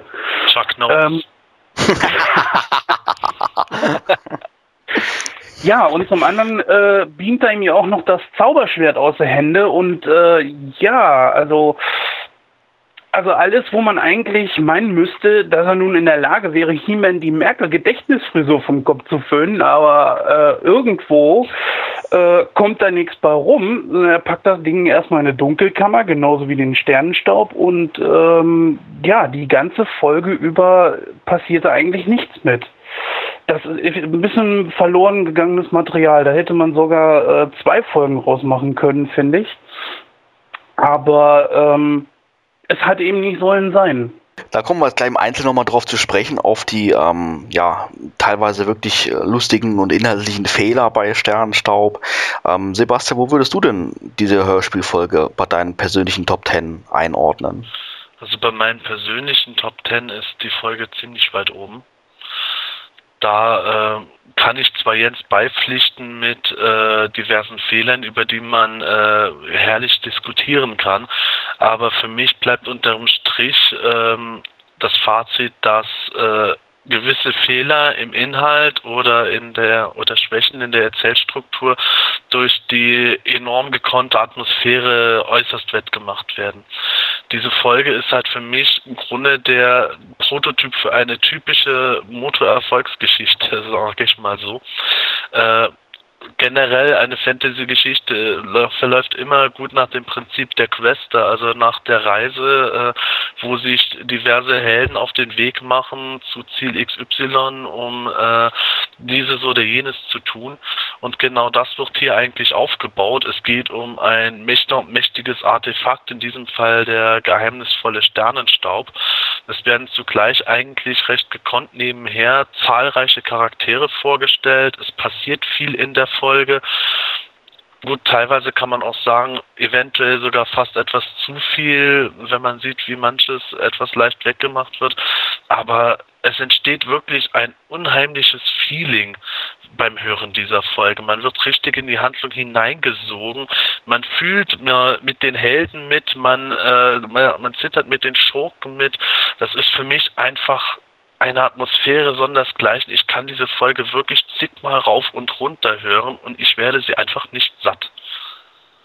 Ja, dem kann ich auf alle Fälle zustimmen. Es ist, äh, sag mal, ähnlich wie mit, äh, wie wir es im letzten Podcast gesprochen haben, mit dem Todestor, das einfach bei ähm, Sternenstaub genauso eine Atmosphäre entsteht. Du hast es gerade treffend formuliert, die es einfach ein persönlich in den, in den Band zieht und einfach die Spannung aufbaut und einfach, ja, wissen willst, was ist als nächstes passiert, obwohl, ja, an manchen Stellen, ich muss jetzt zugeben, wo ich das als jetzt als Erwachsener mir wieder öfter mal angehört habe, doch so einige Stellen dabei sind, wo ich dann denke, hm, okay, jetzt verstehe ich nicht ganz, was jetzt hier ähm, sich dabei gedacht wurde. Ähm, Jens hat es gerade auch schon mal ähm, angesprochen gehabt. Toni, wie sieht es bei dir aus? Ähm, hörst du die Folge auch gerne oder ähm, eher weniger? Also vom reinen Plot her ist Sternenstaub jetzt nicht wirklich einer meiner Favoriten, aber gehen wir mal vom Kultfaktor aus, da steht der zweifellos auf wirklich dem ersten Platz. Weil es ist jetzt meine persönliche Meinung, es war nämlich so, dass Sternenstaub wirklich mein Einstieg in die Welt der Masters war. Ich kannte, ich hatte keine Figuren, ich kannte die Comics nicht, ich habe nur diese, diese Kassette geschenkt bekommen. Und da war das eben, wie er schon erwähnt, diese super Atmosphäre, schon von der ersten Minute an mit der Musik, diese super Titelmusik. Und dann eben die Atmosphäre in der Höhle und einfach insgesamt alles, wie, wie sich die ganze Geschichte aufbaut. Und der erste Auftritt von Skeletor, der war, der gehört ja zu den besten Auftritten überhaupt in der ganzen Hörspielserie, dieser, wie er eingeführt wird. Seine Stimme, dieses irgendetwas, irgendetwas und dieses ja. Lachen, das, ja. das ist einfach bis heute irgendwie unerreicht. Und so habe ich eben die Masters-Welt kennengelernt. Also deswegen ist der der ungekrönte König. Ich würde sogar so weit gehen zu sagen, dass dieser allererste Hörspielauftritt von Skeletor einer der besten Auftritte eines Schurken in einem Hörspiel generell überhaupt gewesen ist. Gut, da lege ich noch einen drauf. Ich sag mal so auf die ganze äh, Masters-Serie würde ich sagen, ist es die ernstzunehmendste Version, sei es Cartoon, äh, Minicomic oder was auch immer, für mich zumindest, äh, die es überhaupt gibt. Also das ernstzunehmendste Medium, wo äh, die meisten Charaktere mit sehr guten Geschichten vorgestellt werden und äh, besonders auch in Sternenstaub, ähm, wo Toni das gerade angesprochen hat, von äh, nicht irgendetwas, irgendetwas, ne, und am Ende dann ich lebe, ich lebe, das also Wahnsinn kann man einfach nur immer wieder hören. Genau, er kam wirklich als der Hexenmeister Schattendreichs rüber, der Herr der Unterwelt. Das hat man einfach abgekauft. Das war wirklich Glanzleistung von Peter Passetti. Ja, das muss man sich auch mal überlegen, dass H.G. Francis da äh, im Grunde die perfekte Wortwahl getroffen hat. Der Hexenmeister des Schattenreichs.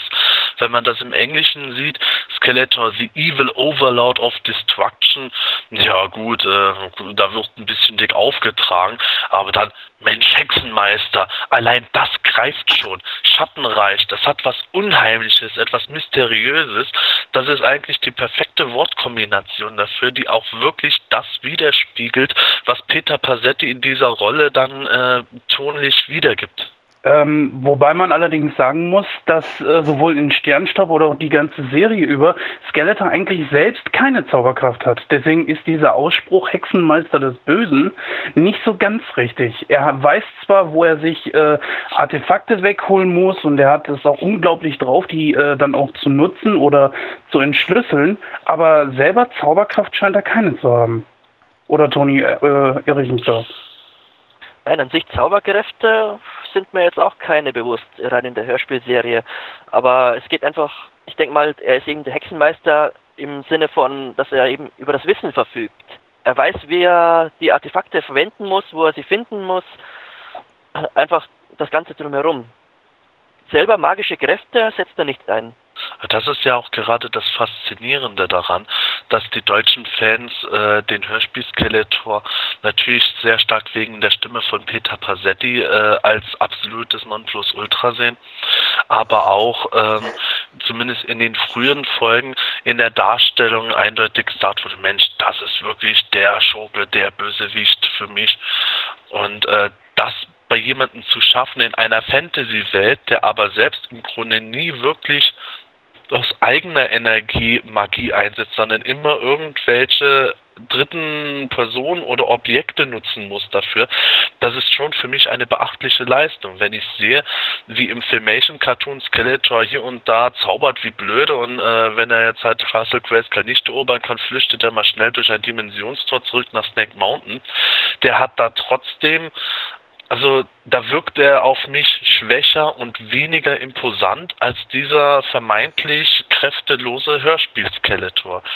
Wobei natürlich noch ähm, erwähnen sollte, dass ähm, die Boshaftigkeit, wie Skeletor jetzt hier dargestellt wurde im Hörspiel Nummer 1, ja im Laufe der Hörspielserie immer ein bisschen schwächelt. Wir hatten es ja, glaube ich, auch schon mal angesprochen gehabt, in irgendwelchen Folgen liegt er sogar krank im Bett oder sowas alles. Das ist nicht unbedingt das Szenario, wie man sich den Herrn des Bösen vorstellt, aber ähm, ich stimme euch da vollkommen zu, in, in gerade Nummer 1 und unter, vor allen Dingen unter der Berücksichtigung, dass ähm, Europa hier wirklich minimale Informationen gegeben worden sind, was He-Man und die Master of the Universe eigentlich sind, wurde er wirklich, finde ich, auch perfekt in Szene gesetzt. Und ähm, Jens hat es, glaube ich, ähm, gesagt gehabt.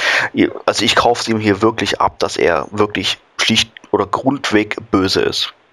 Vor allem ist ja auch die Frage, ähm, er setzt ja diese, diese glühende Nadel ein, um Heeman eben sein Schwert aus den Händen zu beamen oder eben den Stardust zu stehlen. Aber es ist nicht genau erwähnt worden, was das eigentlich ist. Ob das jetzt nur eine erfundene Maschine ist oder ob das wirklich doch durch Magie betrieben wird oder durch seine eigene Kraft. Das könnte man ja doch wieder sehen, wie man möchte. Also ich habe diese Maschine jetzt nicht unbedingt mit der Magie in Verbindung gebracht, muss ich sagen. Ich habe mir aber auch nicht sonderlich viele Gedanken gemacht, wo er sie jetzt her hat. Ähm, mich hat es immer nur ein bisschen stutzig gemacht, dass er mit oder dank dieser Maschine in der Lage war, am Anfang der, des Hörspiels den Sternenstaub ähm, wegzubeamen. Er war auch in der Lage, das Zauberschwert dann wegzubeamen. Er war in der Lage, den, äh, die Laserwaffe sofort wegzubeamen. Aber zum Schluss des Hörspiels hat er erneut probiert, das Zauberschwert dank oder durch diese Maschine He-Man zu entreißen. Und da war He-Man interessanterweise in der Lage, das Zauberschwert ähm, festzuhalten. Also sich dagegen zur Wehr zu setzen, dass es weggebeamt wird. Das ist das, was mir jetzt mit, bei dieser dieser Maschine wirklich aufgefallen ist. Äh, das ist etwas, worüber ich mir auch schon Gedanken gemacht hatte und äh, ich sehe so, dass ich sehe es so, dass man da auch etwas spekulieren könnte. Ähm, gehen wir mal davon aus, dass Skeletor vielleicht von Anfang an eine Beammaschine benutzt hat, um erstmal den Sternstopp zu entreißen und später das Zauberschwert, so wäre es durchaus möglich, dass diese Maschine einen begrenzten Energielevel hat, der sich erst wieder aufladen muss, wie bei einer Art Batterie. Und äh, gegen Ende versucht Skeletor halt, äh, die Maschine weiterhin zu aktivieren, aber durch den exzessiven Gebrauch innerhalb kürzerer und kürzerer Zeit gelingt das nicht mehr so gut und niemand kann da genug Widerstand leisten. Du, du meinst sowas wie der Magna Beam Transporter beim, bei der DVD, das Geheimnis des Zauberschwertes? Ja, sowas in dem Stil. Und genauso kann man das auch sehen, wenn man jetzt die Version nehmen möchte, dass Skeletor selbst magische Kräfte benutzt hat, um den Sternenstaub wegzubeamen. Da könnte man auch wiederum sagen, okay, äh, ein Teleportationszauber ist, ist nun mal nicht gerade eben äh, der äh, Hase aus, aus dem Hut gezaubert, sondern das ist schon ein mächtigerer Bandspruch, dass das auch äh, kräftezehrend für Skeletor ist und er ähm, später die Maschine einfach deswegen benutzt, weil er jetzt seine eigenen magischen Fähigkeiten äh, erst wieder regenerieren muss. Aber man kann sich, glaube ich, die Antwort irgendwo so ein bisschen in der Zukunft, also in den späteren Folgen suchen, weil der ist ja zum Beispiel, glaube in 25 Tilas Verrat hat er ja noch so eine Beammaschine. Die funktioniert so ein bisschen ähnlich. Also ich habe immer so bei äh, Sternenstaub das Gefühl gehabt, er konnte nicht direkt, äh, er konnte das Ding zwar wegbeamen, aber dann auch nicht irgendwo direkt irgendwo hin, wo er wollte. Und äh, so in Tilas Verrat ähm, war das ja so, dass er mit der Energie spekulieren musste, äh, wo er das Ding dann irgendwo hinbeamt. Äh, das war ja, glaube ich, dann eine Schlange, die er mit wenig Energie in den Nebenraum beamen wollte. So, und mit ganz, ganz viel Energie wollte er He-Man weit in, in den Weltraum hinaus beamen. Und ich glaube, da könnte man die Antwort da irgendwo finden. Äh, es gab ja dann, dieses Thema wurde ja nochmal aufgegriffen, viel, viel später, dann in der allerletzten Folge. Nee, stimmt gar nicht. In der 36 war das, glaube ich, mit den Beamzellen. Gut, die waren jetzt von Man at Arms, aber äh, das kam uns ein oder andere Mal schon mal vor. Also meine persönliche Erklärung wäre einfach, dass beim ersten Angriff auf He-Man war er überrascht. Er war einfach wirklich überrumpelt. So konnte ihm das Schwert entrissen werden. Später, man darf nicht vergessen, es ist ein Zauberschwert. Und vielleicht setzt er auch die Macht von Grayskull ein, um, um dagegen zu wirken, gegen diese Energie, die das Schwert rauben möchte. Und zusätzlich war es ja noch verstärkt durch den Sternenstaub. Richtig, das hatte ich da. Äh, du hast mir im Grunde genommen gerade meinen Satz geklaut. Oh, also da hatten wir, Na, oh Gott. Nee, ähm, ja, sowas hatte ich mir auch gedacht. Äh, so durch die, eben die Magie von Grayskull. Beim ersten Mal, wie du schon sagtest, konnte sich eben nicht darauf vorbereiten. Das war so, zack, weg war's. Und beim nächsten Mal halt, äh, ja, er wusste ja direkt, Skeletor richtet den Dorn auf ihn und ja, äh, kann damit der Macht da irgendwie gegenhalten. So könnte man sich das wohl erklären, ja. Was ich auch in, in der Geschichte immer ähm, ein bisschen seltsam fand, war, ähm, dass ähm, He-Man, äh, Man at Arms und Orko ja angegriffen werden von äh, diesem äh, Drachen und ähm, Battlecat war auch noch mit, mit dabei und als sie diesen äh, dann vertrieben haben, sich äh, die Erde unter ihnen auftut, was ja im Laufe der Hörspielserie doch des Öfteren nochmal passiert und sie äh, einstürzen und ähm, He-Man dann dank seiner übernatürlichen Kraft äh, einen Weg sich freischlägt in eine Höhle die prompt zum Zeittresor führt. Ähm, also ich finde es ehrlich gesagt von Skeletor ein bisschen, ja, ja, fast schon dämlich, dass er ähm, den Drachen genau dahin geschickt hat, ähm, wo letztendlich diese Höhle ist, wo ähm, sein Versteck ist, wo er das Zauberschwert dann ähm, versteckt hält, um ja He-Man quasi schon dahin lenkt, anstelle das äh, He-Man jetzt wirklich ähm, ja in die Ferne zu führen. Aber da, ähm, glaube ich, wäre das eine schöne Erklärung für etwas, was überhaupt nicht erklärt wurde, nämlich der Auftritt von Zodek. Und der muss ja irgendeinen Sinn gehabt haben, äh, dass der da plötzlich mit seinen Sternenkäfern da angewackelt kommt, die He-Man und äh, dem Man at Arms da angreifen. Ähm, weil das habe ich mich auch immer so gefragt, was hat das jetzt für einen Sinn gehabt? Ich meine, äh, Zodek ist sehr mystisch dargestellt worden. Er hat auch äh, so denke ich mal, wie er angesetzt war, äh, auch nicht erklärt, warum. Er hält sie auch gar nicht für nötig. Ähm, ja, das war für mich immer so die Frage, warum? Was wollte er jetzt da? Auf welcher Seite steht er jetzt? Äh, er rettet seine Sternkäfer und ist dann einfach weg. Übrigens, er sagt da, glaube ich, auch den Satz, den ich nie vergessen habe. Die Zeit ist es äh, undurchdringlich, verschließt sie vor uns, was uns lieb ist. Und das fand ich, konnte man auf so verschiedene Lebenslagen auch übertragen. So, äh, früher war alles besser etc. pp. Aber das nur mal so nebenbei gesagt. Nee, aber ich habe mich immer gefragt, ähm, was wollte er in dem Moment da? Denkst du, dass der, äh, dass Zodak dafür verantwortlich war, dass der Drache sie genau dort angegriffen hat, wo er sie angegriffen hat, um He-Man in die richtige Richtung zu lenken? Möglich ist es ja. Also Sodak ist ja wirklich ein undurchdringliches Wesen. Das wird ja, glaube ich, sogar eins zu eins dort äh, zitiert von, ich glaube, äh, He-Man oder so. Nee, oder von Man in Arms. Ähm, ja, möglich ist es. Er hat ja ein ums andere Mal schon mal äh, mit eingegriffen. Ich glaube hier auch, äh, wo du gerade eben sagtest, äh, er Bodenspalte als Troll, als mächtiger Troll. Oder es klang für mich immer als Groll oder so. Ja, doch, könnte möglich sein. Muss, ist natürlich alles Spekulation, aber ähm, mein Gott, dafür ist halt eben die Fantasie da, um äh, sich solche Dinge eben selbst zu erklären. Ja, es, würde, es würde wirklich gut zu Sodek passen. Das könnte man schon so sehen. Andererseits war ich meiner Meinung, dass Skeletor sozusagen die Käfer missbrauchen wollte, also für den Angriff auf He-Man. Und dann kam eben Sodek dazu und hat sie in Sicherheit gebracht. Es ging, es ging ihm ja nur darum, seine Käfer zu retten. Das war der vordergründige Gedanke. So kam es mir immer vor. Ja, so habe ich es früher auch gesehen. Allerdings ähm, bin ich später bin ich später auch eher auf den Trichter gekommen, dass ich gedacht habe, okay, das wäre für Sodek eigentlich ein recht cleveres Mittel zum Zweck gewesen. Er ähm, ist scheinbar dazu da, äh, seine Sternkäfer zu retten, aber zugleich hinterlässt er den Helden doch einen ziemlich wichtigen Tipp und äh, das war eigentlich seine wahre Absicht. Vielleicht aber auch für H.G. Francis so die, die Möglichkeit, da eine Überleitung zu schaffen. Was ich mich in dieser Szene ähm, auch immer gefragt habe, ist ähm, mit diesen, ähm, ähm wie haben Sie es ausgedrückt, diese Bindfäden oder Fäden, die von der Decke herunterhängen, was das letztendlich ähm, ja, zu bedeuten hat, welchen Sinn das eigentlich ähm, in dieser Geschichte hat. Was, was habt ihr euch darunter vorgestellt? Ich konnte mir ehrlich gesagt nichts darunter vorstellen. Es sollte einfach eine geheimnisvolle, mystische Atmosphäre aufbauen. Das war der Sinn und Zweck. Ja, so, so habe ich es auch gesehen. Für mich war das einfach irgendwo, äh, wie wenn du eine neue Welt kennenlernst und wirst da rumgereicht, da äh, lernen die sie die Welt dieser unterirdischen Höhle kennen. Da, Mensch, guck dir das mal an, da hängen jetzt diese Fäden runter.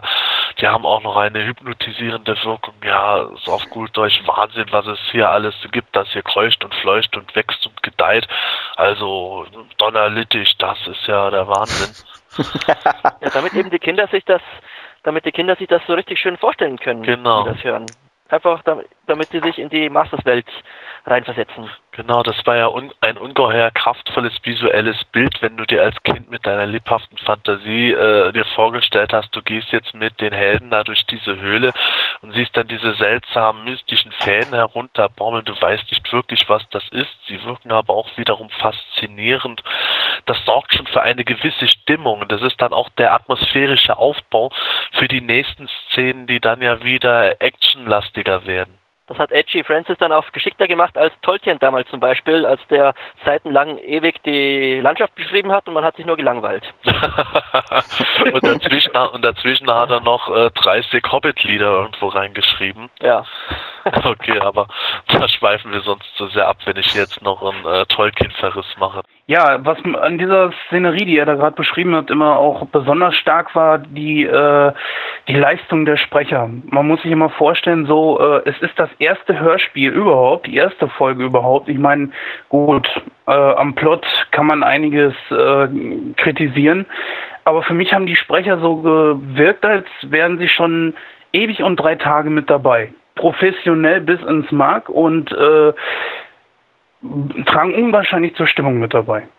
Ich muss in dem Zusammenhang ähm, mal erwähnen, dass ich finde, dass in ähm, Orko beispielsweise im ersten Teil von Sternstaub auf mich ganz anders wirkt als beispielsweise im zweiten Teil vom Sternstaub. Auch von der Stimmlage her finde ich, dass sich da während dieser 45 Minuten doch einiges tut und ähm, so hat er doch auf mich im ersten Teil von Sternstaub eher den Eindruck, dass er ja, sag mal, als er die Decke einstürzen lässt von der Höhle, war fast schon ein bisschen gehässig, weil er dann einfach, einfach drüber lacht. Dann stellt er sich dafür zu entschuldigen, weil immerhin hat er die ganzen Experimente da kaputt gemacht. Und im zweiten Teil von Sternenstaub, ja, gibt er sich, finde ich, schon fast so wie er, äh, ja, wie ich ihn eigentlich von den restlichen Hörspielen her kenne. Also ich finde, da ist irgendwo schon Wandel da. He-Man hingegen, finde ich, von der Stimmlage her und von der Art, wie er spricht und sich gibt, da gebe ich dir recht. Die ist, finde ich, ähm, identisch äh, bei Sternstaub, als es auch bei Nummer 37 ist. Also was zum Beispiel bei Matthias Grimm sehr interessant ist, hat mich ein Kollege noch drauf gebracht, ähm, dass man seine Stimme auch mal im Original hören sollte. Er spricht ja äh, in Flitze Feuerzahn Nummer 13, hier, äh, zwei Räuber im Wald heißt die äh, Folge, glaube ich. Ähm, man muss schon genau hinhören, aber äh, man hört es schon raus. Und es ist sehr interessant äh, zu hören, was diese Synchronsprecher dann drauf haben und äh, wie er seine Stimme in dem Moment auch verstellen kann. Ein sehr großer Pluspunkt, ein sehr großer Pluspunkt, wie ich ja vorhin schon erwähnt hatte am Anfang, sind, ist die allgemeine Auswahl aller Sprecher. Weil die sind ja wirklich hochkarätig und sehr bekannt aus den Medien.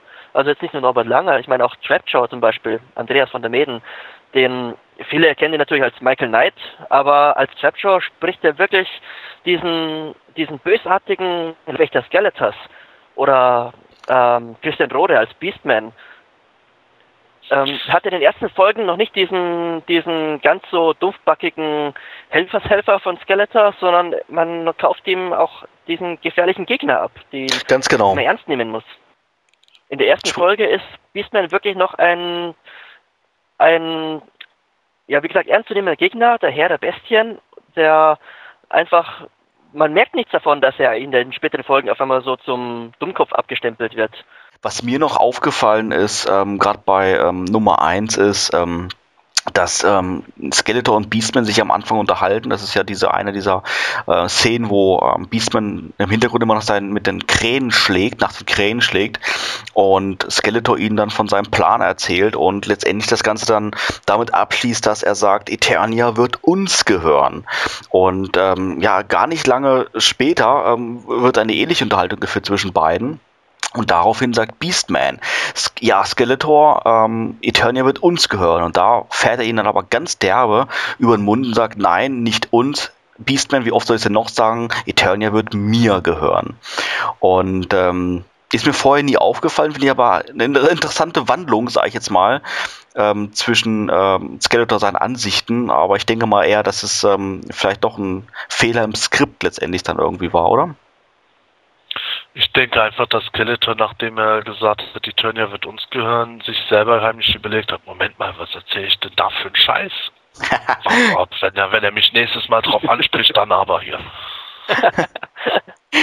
ja, ich denke, das wird es gewesen sein. Genau so. Aber ich finde es um Längen besser als wie dieses Overacting zum Beispiel in Folge 10, äh, wo er auf jeden Fall die Freude teilen sollte und dann aber auch wirklich jede Gelegenheit nicht ausließ, um zu sagen, ich bin der Größte, ich bin der Geilste, ich bin der alleinige Gewinner. Äh, nur dass die hinterher die, die, äh, die lähmende Stimme da einsetzen konnten. Also finde ich das dann schon um einiges besser. Ja, da sieht man, dass Skeletor eigentlich total sozial eingestellt ist. Der hat gedacht, boah, und die armen Masters, die haben jetzt so einen Kacktag gehabt. Jetzt bemühe ich mich mal, dass ich denen auch ein bisschen entgegenkomme hier, damit sie ihr Spielzeug mal einsetzen können. Okay, der hat jetzt nicht wirklich gedacht, dass man jetzt mal was selber gebaut hat, nachdem abends die meiste Zeit irgendwelche Maschinen der Evils irgendwo umfunktioniert. Und da ist das halt auch hinten losgegangen. Wie hat euch die, ähm, die ähm, ja, Schlüsselszene letztendlich gefallen? In der Höhle unten äh, vor dem ähm, Zeittresor, wo ähm, He-Man letztendlich Skeletor wieder befreit hat und ähm, ja, Trapjaw und Beastman zurückkommen und zu, zum Kampf kommt und letztendlich das Zauberschwert dann auch tatsächlich befreien. Ähm, sehr starke Szene ist äh, meines Erachtens noch mit die beste in der ganzen Folge, weil dieser Zwiespalt, ähm, ewiger Frieden für Eternia, allerdings äh, mit der Gefahr, dass sich da so ein neuer aufbaut, wie halt eben, ne, ich fand es auch sehr stark, wo gesagt wurde, noch aber gibt es Beastmen. Ne, und dann wurden so die einzelnen Charaktere durchgegangen. Das sieht man auch, wie, wie äh, stark man die dann eigentlich auch noch äh, hochgehalten hat, die Charaktere. Ja, das, dieser Zwiespalt, den fand ich sehr interessant. Und äh, vor allen Dingen, wie sie sich dann letztendlich entschieden haben, nee, wir gehen doch lieber auf Nummer sicher, holen das Schwert da raus. Ähm, ja, und ja, mit der Gefahr halt eben, das, was dann auch genau passiert ist, Skeletor halt eben zu befreien. Total vergeigt quasi. Ja. Aber ich stimme dem zu, es war wirklich eine, oder es ist eine wirklich sehr starke Szene, weil zuerst brechen sie eben in Jubel aus und der Jubel wollte kein Ende nehmen, bis einem erst auffällt, dass He-Man ernst bleibt. Und der dann eben zu Man at sagt, hast du nicht vergessen, nicht nur Skeletor ist in dem Zeitressort, sondern auch mein Zauberschwert. Und mit der ganzen Musikuntermalung war das einfach auch da, damals schon so eine sehr düstere Szene eigentlich. Ich meine, einerseits erfreulich, dass sie Skeletor scheinbar endlich los sind, aber dann eben kommt dieser Konflikt, wie gesagt, mit dem Schwert. Und bei der Charaktervorstellung ist mir auch aufgefallen, dass äh, H.G. Francis doch so einige Infos haben musste. Ich meine, was damals äh, überall äh, erwähnt wurde, auch in den Comics, zum Beispiel Interpart Comics, dass eben Trapjaw der Waffenexperte ist. Das hat er dann später bei 2000X eher Triclops übernommen, aber in den Classics, da war das wirklich äh, Trapjaw, der diese Waffen sammelte und damit umgehen konnte und deswegen auch seinen Waffenarm hatte und Triclops sein Laser eingebaut hat, laut dem Comic. Diese Gemeinsamkeiten, die traten überall auf. Also musste Edgy Francis schon doch einige Vorlagen gehabt haben, in, in, auch wenn er später das mal im Interview gemeint hat, nein, er hatte fast nichts zur Hand. Richtig, dem stimme ich zu. Ich denke mir da mir auch mittlerweile, wenn man allein diese ganzen Locations von Eternia sieht, die im Laufe der Hörspielserie kommen, äh, von äh, den Plains of Perpetua, was in Deutschen die Ebenen der Ewigkeit ist, bis zu, was schon in der ersten Folge ist, der Evergreen Forest, das sind eigentlich nahezu alles Locations, die erst äh, mit der äh, Serienbibel für den Filmation-Zeichentrick erfunden wurden. Und ähm, also ich denke mal, dass H.G. Francis einfach nach all den Jahren selbst gar nicht mehr genau weiß, was ihm da als äh, Vorlage alles dargelegen ist, aber er muss zumindest äh, nach, nach den ersten paar Drehbüchern einiges an Material noch zusätzlich erhalten haben und ganz am Anfang auch schon einen gewissen Grundstock äh, über die Figuren hinaus gehabt haben, damit er überhaupt diese Sachen so treffend darstellen konnte. Ja, ein weiteres Indiz dafür ist zum Beispiel auch, äh, als Orko äh, über seine Trollanerin da erzählt, äh, mit dem Schleier ablegen als Zeichen der Liebe, was ja auch im Filmation-Cartoon vorkam. Ne? Ja, richtig. Das ist, das, das ist mir auch aufgefallen. sich eigentlich perfekt auf, auf Dawn of Dragoon. Richtig. Ja. Daran habe ich auch gedacht, wo ich das gehört habe. Also was mir besonders in der ersten Folge so aufgefallen ist, mit, ähm, dass zum Beispiel das Zauberschwert ja noch mit dieser äh, äh, ja, sehr mystischen Musik unterlegt, also diese Heldenmusik unterlegt ist, ne? Äh, wenn ja, zum Beispiel das, ja genau. Das wurde ja später komplett irgendwie rausgenommen. Schade eigentlich, ich fand es äh, sehr passend. Ja, in der Folge haben sie es natürlich auch noch äh, so weit aufgedreht, was mich etwas an den Filmation Cartoon äh, erinnert hat, an die Folge Masken der Macht, wo das Zauberschwert dann mit dem Schwert der Ahnen verschmilzt. Es gibt es ja auch als Minicomic. In der Richtung verbindet sich das Schwert ja auch mit dem Sternenstopp zu einer noch mächtigeren Waffe da habe ich mir mal vorgestellt, dass das vergoldete Schwert von Thunder Punch äh, das mit dem Sternenstaub überzogene Schwert sein könnte, das neben den äh, bisherigen Kräften dann noch stärker geworden ist. Und äh, ja, das, das hat für mich dann auch Sinn gemacht, dass gerade diese diese Szene noch musikalisch zusätzlich unterlegt wurde, weil es einfach ungeheuer auch wichtig auch war, zu zeigen hier, der Sternstaub, der eigentlich der Dreh- und Angelpunkt des gesamten Plots ist, der hat jetzt auch noch Hiemens Zauberschwert zu einer noch mächtigeren Waffe gemacht, als sie bisher bereits war. Obwohl es der Sternenstaub, wie du gerade sagst, wirklich der Angelpunkt in der Geschichte war, hat man aber nie wirklich erfahren, ja, wofür man ihn eigentlich letztendlich benutzen kann oder für was ihn Skeletor benutzen wollte. Er hat ihn letztendlich gestohlen, in Zeittresor gepackt, aber mehr erfährt man da noch nicht, oder? Ähm, da könnte man vielleicht wieder auf das, was, was wir vorhin gesagt hatten, äh, zurückkommen. Äh, diese Parallelen zur, äh, zum Shiba-Kutun, wo Hordak den Magnalbeam benutzt, dass der Sternstaub im Grunde eine unerschöpfliche Energiequelle sein könnte, die Skeletor sich zunutze machen wollte. Mhm. Und ähm, ja, dass er halt durch den Sternstaub zum Meister des Universums werden kann, weil der Sternstaub sowohl äh, Maschinen unendlich antreiben kann und mit Energie versorgen kann, als auch äh, vielleicht äh, Skeletor selbst mit magischen Energien versorgen kann. Ich meine, gegen Ende des Hörspiels, wo er diesen glühenden Dorn auf die Helden richtet. Man könnte auch äh, spekulieren, dass er diesen Dorn vielleicht bereits aus einem Teil des geraubten Sternstaubs geschaffen hatte und äh, damit schon am Rumexperimentieren war. Leuchtet auf alle Fälle mal ein, kann schon sein. Ist ja zumindest mal, ja, ist es Teil der Fantasie, also was das endlich ist. Also ich fand es nur ein bisschen schade, dass nicht konkret gesagt worden ist, zu was eben dieser Sternstaub jetzt wirklich dann verhelfen kann irgendwo. Aber ist okay. Es ist aber auch interessant, äh, ganz am Anfang des Hörspiels, als der Sternstaub dann erscheint, wird es ja mehrmals gesagt, Sternenstaub, Stardust. Also, dass die tatsächlich das englische Wort und das deutsche Wort zusammen erwähnt haben, hat mich immer etwas erstaunt, weil es eigentlich ja nicht nötig gewesen wäre. Man kann ja nicht sagen, äh, dass jetzt Mattel, äh, so wie sie Trapjaw rausgebracht haben, irgendwo auf Karte äh, Stardust herausgebracht hätten oder sowas, sondern das ist ja wirklich auf dem Mist von H.G. Francis selber gewachsen. Und da wäre es ganz interessant zu wissen, ob es da einen speziellen Beweggrund gab oder Ich könnte mir jetzt ähm, vorstellen, einfach, ähm, er ja die Namen ja alle gehabt, oder hat ja die Namen alle gehabt von den Charakteren, die ja alle irgendwo auf, auf englische Begriffe hin basieren. Und ähm, dass er vielleicht da einfach die Notwendigkeit gesehen hat, ähm, ja, so Artefakte oder solche ähm, Charaktere oder was auch immer er einführt in den, in den Plot, ähm, dass die halt einen, einen englischen Namen irgendwo haben müssen. So, das könnte natürlich ähnlich sein wie in Folge 9 wo äh, Reigam auftaucht. Der wird ja, wenn ich mich recht entsinne, auch nicht einfach nur Reigam ausgesprochen, also richtig stark deutsch, äh, sondern immer etwas eingeenglicht, so Reigam, was natürlich auch darauf zurückschließen lassen könnte, dass er halt diesen Namen bewusst irgendwo in Englisch ausgesprochen haben wollte oder die Regie das so haben wollte, damit es sich an die üblichen Motonamen angleichen kann. Könnte ich mir gut vorstellen, wobei ich persönlich den englischen Namen eigentlich auch immer als überflüssig da angesehen habe. Ich habe es ehrlich auch als Kind ehrlich gesagt nie verstanden, warum sie da als zwei Begriffe zu sagen. Der Deutsche hätte hier völlig genügt, meiner Meinung nach. Ja. Sehe ich auch so. Könnte aber auch sein, dass das äh, irgendwann vielleicht ein bisschen zu monoton geklungen hätte.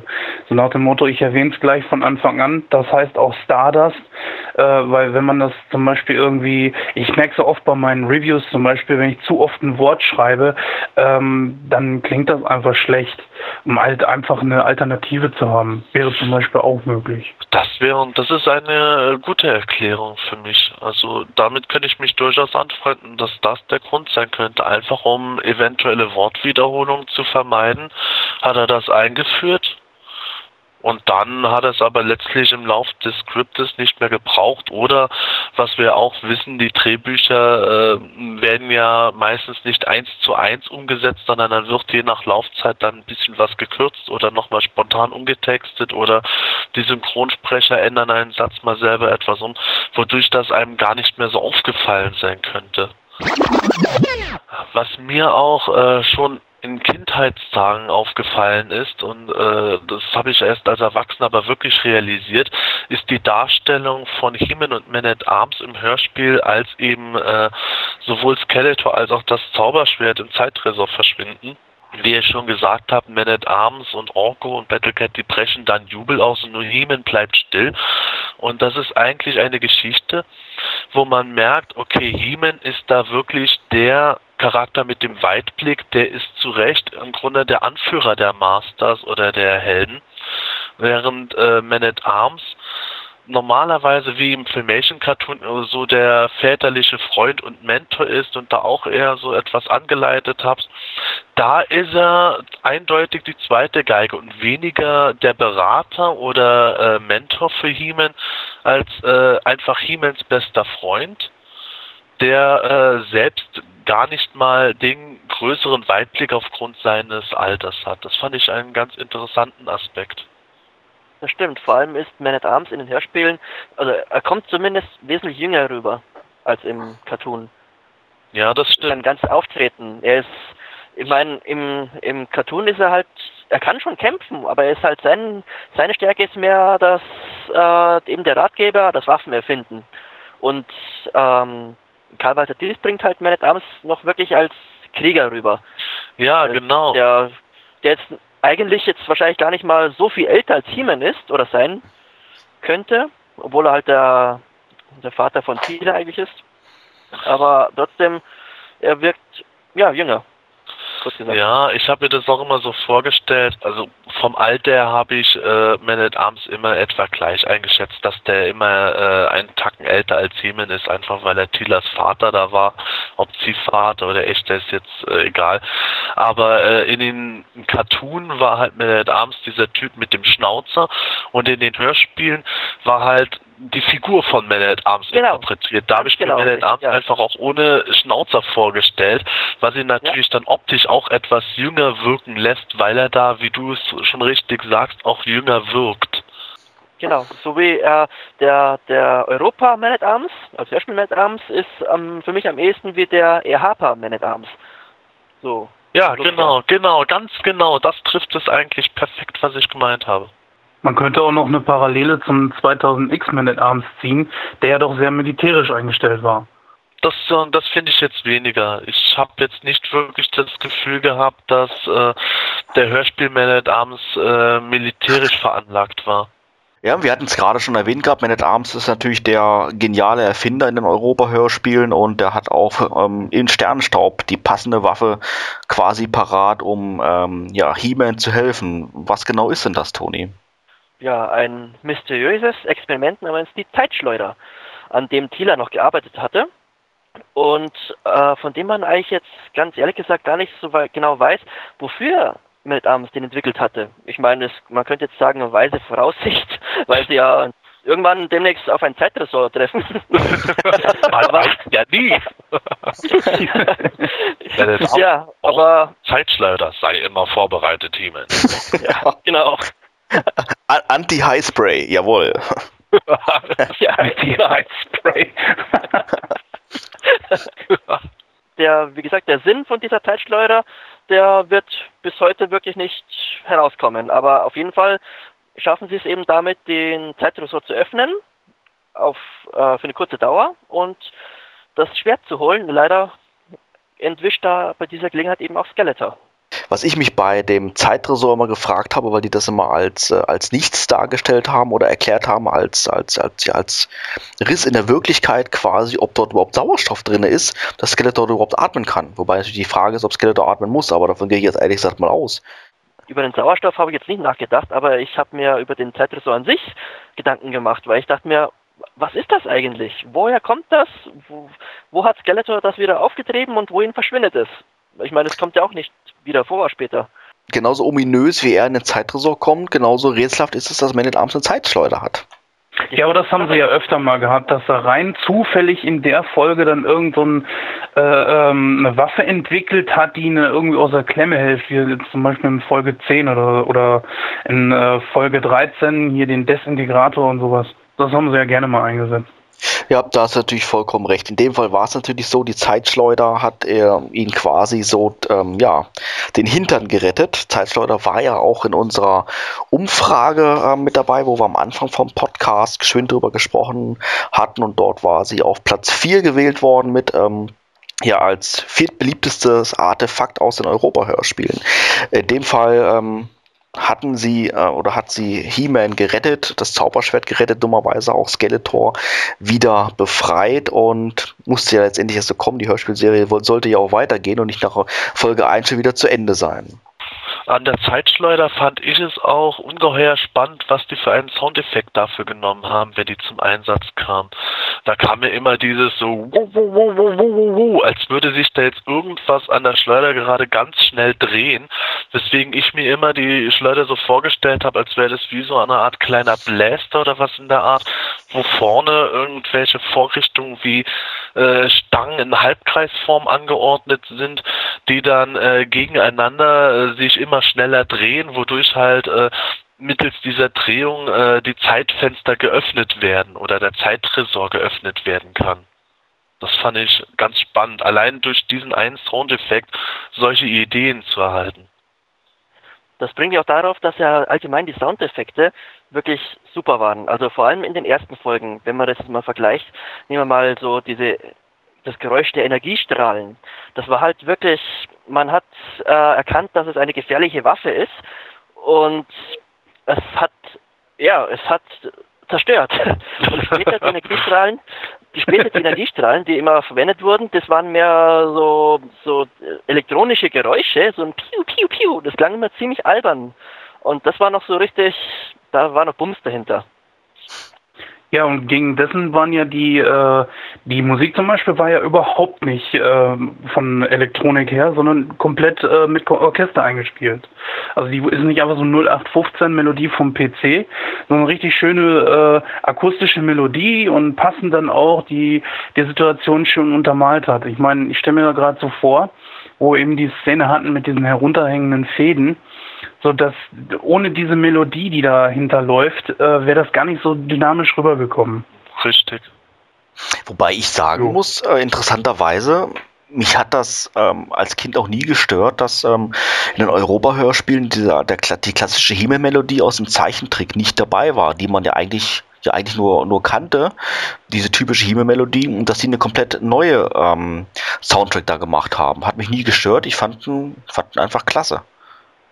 Ja, ich auch. Ja, da kann, da kann ich jetzt nicht mitreden, weil ich ja wie gesagt die Hörspiele zuerst hatte und die Cartoon-Musik kam erst Jahre später. Also das, von daher konnte ich die gar nicht vermissen. Ähm, dann war es bei dir, hätte es ja vielleicht der, der umgekehrte Weg sein können, dass du halt äh, He-Man mit der Europamelodie assoziierst und dann eventuell beim, beim Cartoon enttäuscht warst, dass du sagst, Mensch, da ist ja eine ganz andere Melodie dahinter. Ne, gar nicht mal. Irgendwie habe ich das wirklich voneinander trennen können. Das waren zwei Welten. Irgendwie. Es ist es heute noch. Die Atmosphäre, die ist wirklich nicht vergleichbar mit den, also die Atmosphäre der Cartoons und die Atmosphäre der Hörspiele. Das ist irgendwie, passt nicht. Absolut richtig. Und da ist es eben so, dass ich eindeutig gerade jetzt, äh, wo wir Sternstaub besprechen, in Hörspielen den Vortritt lasse. Eben das Beispiel Sternstaub, die Atmosphäre ist da eine völlig andere und viel ernster und das bevorzuge ich eindeutig, nicht nur musikalisch, sondern auch im Großen und Ganzen. Also was mich dabei immer so ähm, gestört hat, war, dass die Musiken, die ja für Moto so prägend waren für diese Serie, auch noch in anderen Hörspielserien von Europa mit eingebaut wurden. Und ähm, das zerstörte das irgendwie so ein bisschen für mich. Äh, ich meine, gut, es war jetzt nicht so riesig, aber ähm, ja, wenn ich dann so, sagen wir mal, eine Drei-Fragezeichen-Folge hatte, wo plötzlich da irgendeine Musik auftauchte, die plötzlich, äh, die auch schon bei Moto verwendet wurde, wurde das irgendwie so ein bisschen verwaschen. Also da sind zwei Welten miteinander kollidiert und das vereinbarte sich irgendwie nicht so richtig. Ja genau, es hat nicht zu den anderen Hörspielserien gepasst, wie das erwähnte drei Fragezeichen zum Beispiel, aber nichtsdestotrotz habe ich dann Masters weiterhin hören können und mir hat die Musik immer noch gefallen. Also das war das war für mich einfach die Masters Musik. egal ob sie woanders nochmal aufgetaucht ist oder nicht.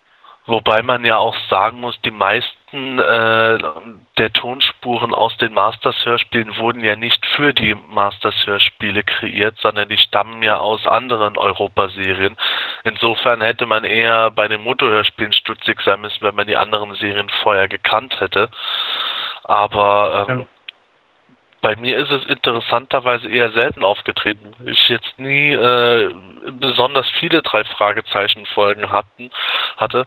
Äh, die Gruselserie von H.G. Francis hatte ich überhaupt nicht. Larry Brand sowieso nicht, weil das ja auch äh, damals schon eigentlich eher für Erwachsene war.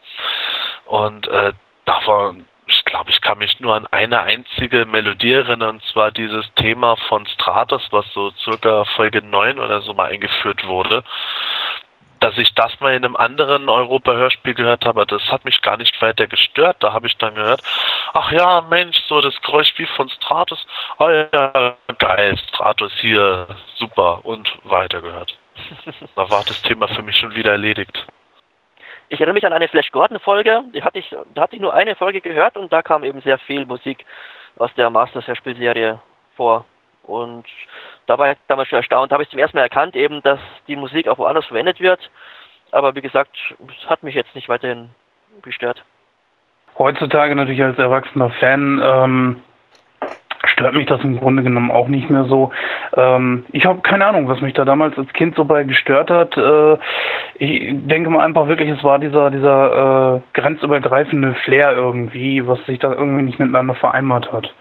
Aber ähm, so generell würde ich sagen, die, die Musik hat unheimlich viel zu den ganzen Flair und den Situationen äh, beigebracht. Und vor allen Dingen, ich fand es auch gut, ähm, dass bestimmte Melodien nur ein einziges Mal verwendet wurden. Wenn ich jetzt zum Beispiel an Folge 20 denke, äh, dieses Dun, Dun, Dun, na, na gut, das klingt ein bisschen wie Star Wars jetzt, aber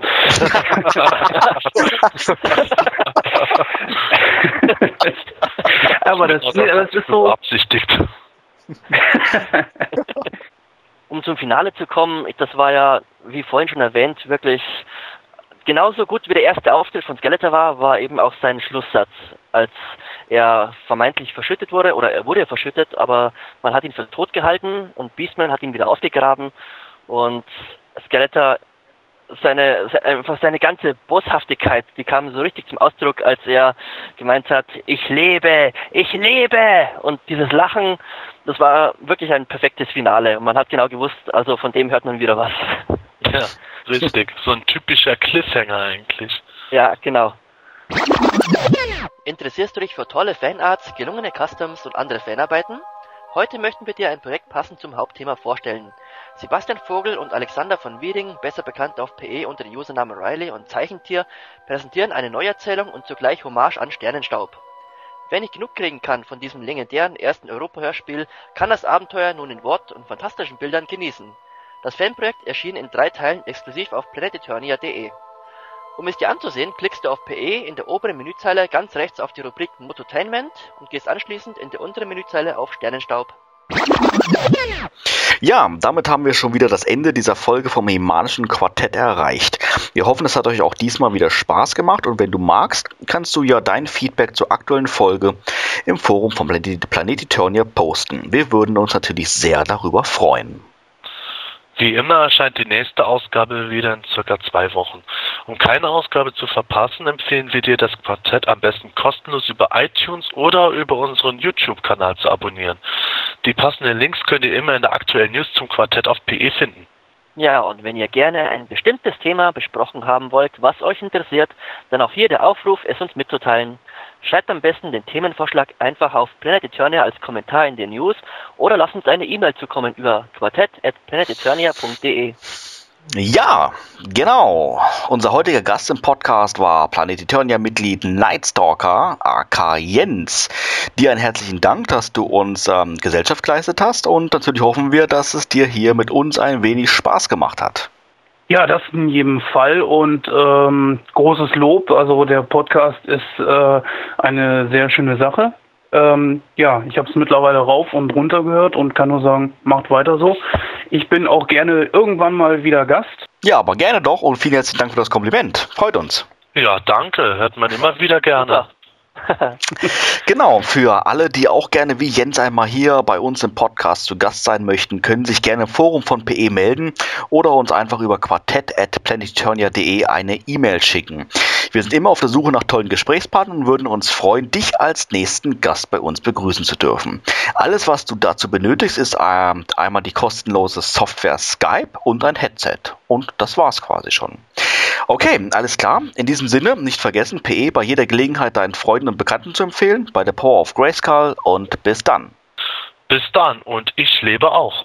Tschüss und bis dann und ich genehmige mir jetzt noch ein Geistervogelei. Ja, und ich bin ein bisschen bewegt und muss mich etwas erregen. Deswegen sage ich Tschüss, bis dann und man liest sich auf P. So toll und beliebt die neuen Master of the Universe Classics auch sind, ah, jetzt habe ich Universe gesagt, kann das sein?